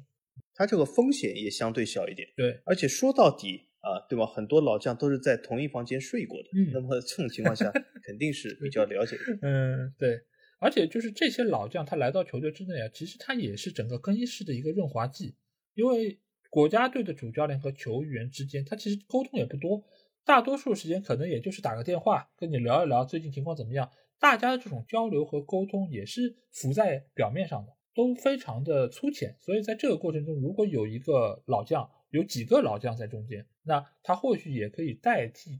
主教练在更衣室里面说一些话，然后带动一下气氛等等这些。所以我觉得这个其实也是对于球队很重要的一点，因为如果更衣室的气氛很轻松、很活跃，那球员也能够更加自如的发挥自己在技战术方面的一些能力啊。所以老将其实并不仅仅是在场上有他们的价值，在场下也非常非常重要。那说到了这些大型的杯赛啊，我们会发现一个现象，就是无论我们之前做的预测如何的主流啊，按照身价，按照他们现在的实力，按照他们现在的状态，总还是会有一些冷门的诞生。那小金觉得，为什么这些大型的赛会制的比赛总会有冷门的产生呢？嗯，因为这毕竟是大部分比赛一场定胜负，或者最多也是三场定胜负的这种比赛啊。那么相对于联赛来说，动辄三十四轮、动辄三十八轮来说。那么这种冷门的温床就是比较多一点，因为联赛，比如说我们一个赛季啊，就算结束了，我们很少说，哎呦，这个队怎么排第六是个冷门，这个那个队是排第几是个冷门，因为为什么？经过了三十八轮的比赛啊，对吗？你再冷门也是他一场场实打实打出来的，那么基本就是实力的体现。但在这种杯赛里面，对吗？少的球队踢三场比赛，多的球队最多也只踢七场比赛。那么从这种角度或者从呃这种比赛数量来说，那么很多一场定胜负啊那种就会诞生一些啊非常多的就是不可预测性啊。那么呃从小组赛角度来说呢，也是会遇到一些对手自己所不熟悉的啊，因为呃很多球队，比如说你呃一些欧洲球队经常踢欧国联，无论怎么分 A 级也好，B 级也好，呃都是一些比较熟悉的，而且呃对方的球员自己也比较熟悉，但是。碰到世界杯这种比赛，我相信应该说冷门会比呃欧洲杯应该说在小组赛阶段是啊只多不少。那为什么？就是有一些球队他从来没有见到过，或者是根本不熟悉。那么从这种情况下啊，呃有一个熟悉的过程，但是他只有总共只有那一场交锋，那么熟悉已经来不及，那么输已经输了，那么下一场再熟悉又要等到四年以后啊，所以说这种情况下会有些冷门。对，因为这些杯赛啊，你会发现他这些球队他碰面机会没有那么多，因为一般来说大家都是和本大洲的那些球队交手的机会比较多。但是在世界杯这种舞台之上，我们也知道小组赛阶段，除了欧洲，大多数其他州的球队都不会和自己的州的球队抽到一起，所以就出现了一个什么情况呢？就是强队他遇到弱队的时候，我根本不认识你这些人，我也不知道你什么打法。或许战术教练会跟我说啊，他们主要是防守反击，有些球队可能是高位逼抢，但是我具体到每一个球员身上，我是不了解的啊。就比如说你来自一个呃，就是中东的球队叫哈桑，或者说是穆海默德，一个球队十几个穆海默德，我也不知道你谁是谁，我也不认识你。但是你如果是踢葡萄牙队呢？那 C 罗人人都认识，你都不用介绍，我都知道他长什么样。我绝对不会盯人盯错，他的个人特点我也会比较清楚。盯成了鼻费，对。但是你说你要真的遇到一个沙特或者其他卡塔尔这些球队，你遇到一个名字相近的，你不会太了解他。因为他不是一个知名的球员，但是有一些球员呢，他又有自己非常鲜明的特点。但你如果不知道，你可能就会中了他的招。哎，就比如说以前我们记得那个土耳其队有个伊尔汗，对吗？他不是就彩虹过人过了罗伯特卡洛斯吗？你说真的，伊尔汗能力很强吗？要比卡洛斯更出色吗？不是的。但是人家有一招彩虹过人，哎，卡洛斯他不知道，他就中招了。但如果我有一个牛尾巴，我有一个可能油炸丸子，那对手的防守队员不了解，那我可能就中招了。但是如果了解这个球员的，就会知道这是他个人的一个非常鲜明的特点。那这个中间其实都是强队可能会遇到的一些问题，也就是强队在明处，弱队在暗处。而且另外一方面还有什么？就是我刚才有提到，就是强队他们会调整自己球队的状态，他也会把自己可能一些状态的高峰期留在淘汰赛阶段，所以致使他们在小组赛的时候就会出现一定的冷门的可能性。啊，他们的状态不好，他们把握机会能力欠佳等等这些原因都会出现。而对于弱队来说，啊，对于沙特啊这种球队，他可能就觉得自己能打完三场就很好了，能出线就不错了。那我就尽力而为，每一场比赛我都拼你，我也不用太考虑淘汰赛第一轮、第二轮我要什么样的状态，我什么样体能，我就把所有的体能都用出去，我就拼你。那这个结果其实就有可能会发生一定程度的改变，对吧？此消彼长之下。弱队就有爆冷的可能性，所以大型的杯赛啊，总会出现这样或者那样的意外。而且有时候你会发现，强队他如果第一场比赛状态没有调整出来，第二场比赛如果再遇到一个强队，他们没有办法能够拿下的话，他们第三场比赛有可能就是没有任何的意义了，就是他们大比分获胜也有可能没有办法出现。所以很多的比赛的结果都因为这种考量而出现了不同。但是我们还会发现有一个非常有意思的地方，就是相比于欧锦赛来说，世界杯最终夺冠的球队几乎没有黑马，几乎都是可能赛前赔率榜上前五名的球队，对吧？最近几年，呃，可能最冷的冷门也算是意大利夺冠的那一年，因为当时意大利并不被大家所看好，但是绝大多数的冠军都是在赔率的前三名里面。但是为什么欧锦赛有希腊的神话？有丹麦的童话，这种情况到底是怎么样出现的呢？为什么欧锦赛和世界杯会有这么大区别呢？小姐，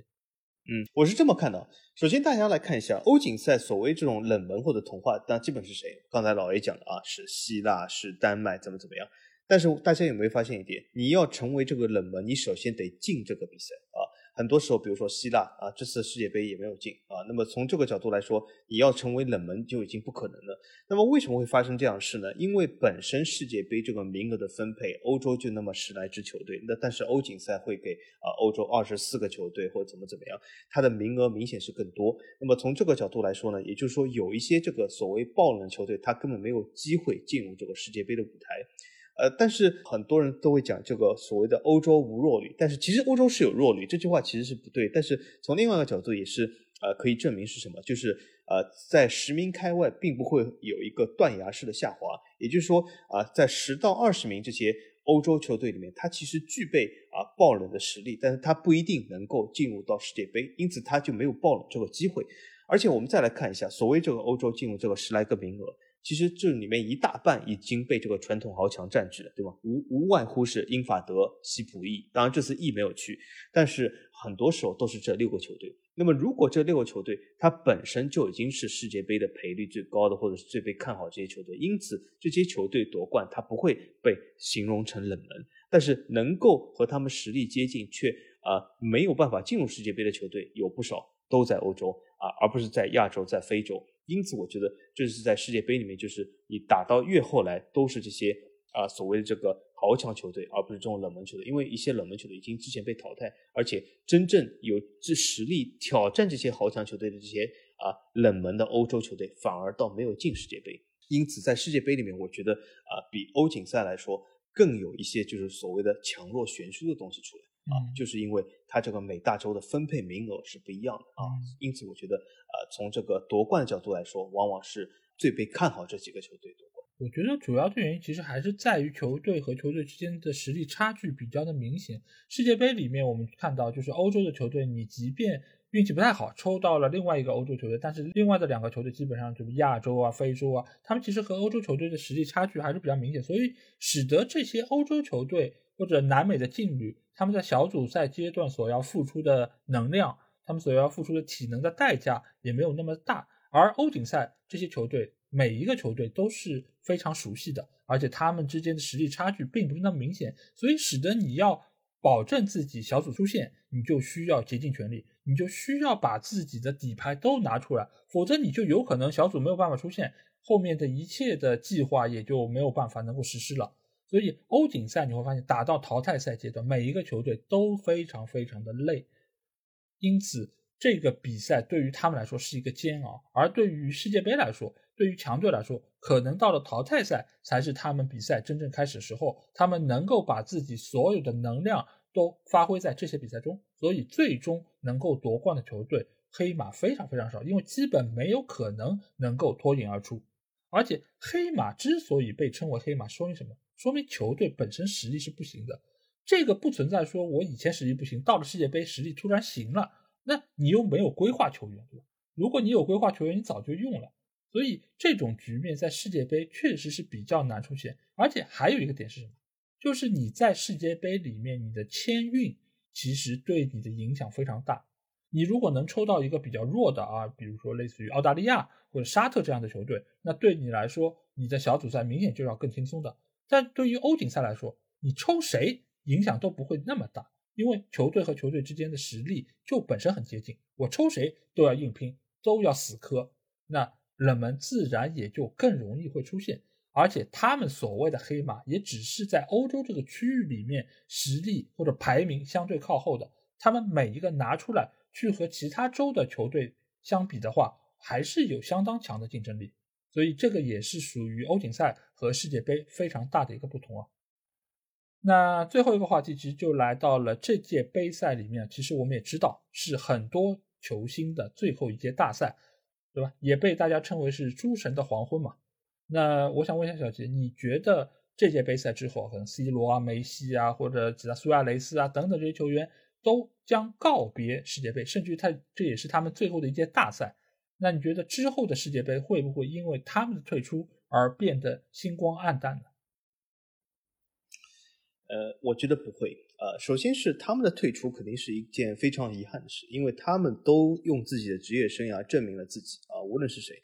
呃，但是我觉得完全不会，因为为什么？当我们今天熟知这些明星在他们的儿时啊，或者他们的青年时候进入足球时代的时候，我们当时也会说啊，会不会齐达内，会不会小罗，会不会罗纳尔多离开啊，我们这个足坛就会星光黯淡了，就没有人可以挑战这些人地位了。反而不是，我们会发现一代又一代，一代正在超过前一代啊。所以说，呃，有的时候我们我们在怀念过往的时候啊，没有必要看衰未来啊。所以说，我觉得从这个角度来说，足球它是会啊不停的发展进步。虽然我其实还没有看到有哪一个人能够取代这个梅西的地位，但是我相信这个人一定会产生。而且我这次看世界杯，其实有一个自己的这个想法，或者是有一个自己的目标是什么？就是我看到我们足坛里面有好多好多这个球迷都是人迷，但是我自己不是人迷，我非常的遗憾，所以我想通过这次世界杯成为一个人迷，但是我就不知道我能迷谁。我希望这次世界杯能够诞生一个新王，让我去迷，或者是这个新王能够取代之前的所有的球员，他能够承担啊，成为一个真正的新一代的王者啊，也是我会成为他的人民。因为我觉得，对于足球这个运动来说，你如果总是看来看去这些老面孔、这些老的球星，那我觉得这个运动可能也离消亡已经不远了。正是因为经历了每一届大赛，都会有新人出来，他们能够展现出自己非常有活力、非常有特点的一面，我们才会说，哦，这个运动它是有活力的，这个运动它是有希望的。而对于以前的这些球员，齐达内也好，马拉多纳也好，他们在退役的时候，我们也很遗憾，我们也觉得好像属于我们年轻的这个时光在老去。但是你会发现，很快一切又会推倒重来，又会有新的人出现，我们也会粉新的人，我们也会看他们的这些精彩的表现。C 罗出来了，梅西出来了，包括其他很多的球员，他们都在历史的长河中不断的推动着这个运动在往前走。我们喜欢这个运动，并不是说我们只看这些天王巨星，我们要看的是这个运动。嗯，我们是希望能够有更多的人带给我们不同的观赛的感受。而这届大赛，我相信会有很多出乎我们意料的新人能够脱颖而出，而不仅仅是把目光我们盯在 C 罗、梅西、迪玛利亚等等这些以往的出色的球员身上。所以我觉得大家也可以试着和法王一样，找一找在这届杯赛里面是不是能够有值得你们来粉的一些球星啊，我觉得应该是会出现的。对，而且我对大家十分有信心，因为大家都已经发现了。不少 C 罗粉丝不都已经转会哈兰德了吗？说明大家还是能够做到这一点的。嗯，但或许也有可能，因为哈兰德这次没有进世界杯，不少刚刚转会过去的又被租借回归到了 C 罗这里，又被租借回来。好吧，也有可能。对对，那也算是陪伴国王最后一战嘛。那我觉得都可以，大家可以出于不同的想法、不同的目的来看这届世界杯的比赛啊。当然。我觉得大家在观赛的同时，我觉得还是要记住一点，就是足球这个运动之所以它是世界第一运动，不仅仅是因为有这么多的巨星在支撑着，而是这个运动它时时刻刻能够给予你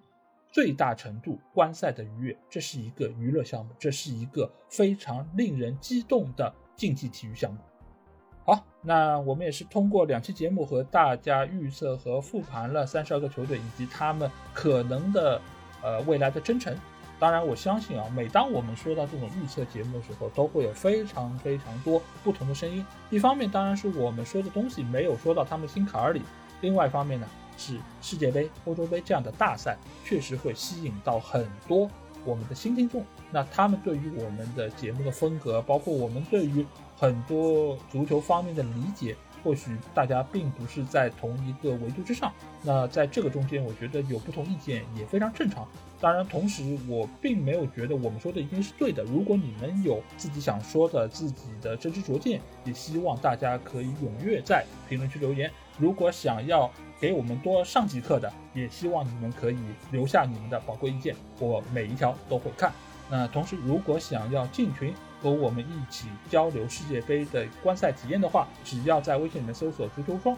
就可以找到，期待您的关注和加入。那这期节目就到这儿，我们下期的足球无双节目再见吧，大家拜拜，大家再见。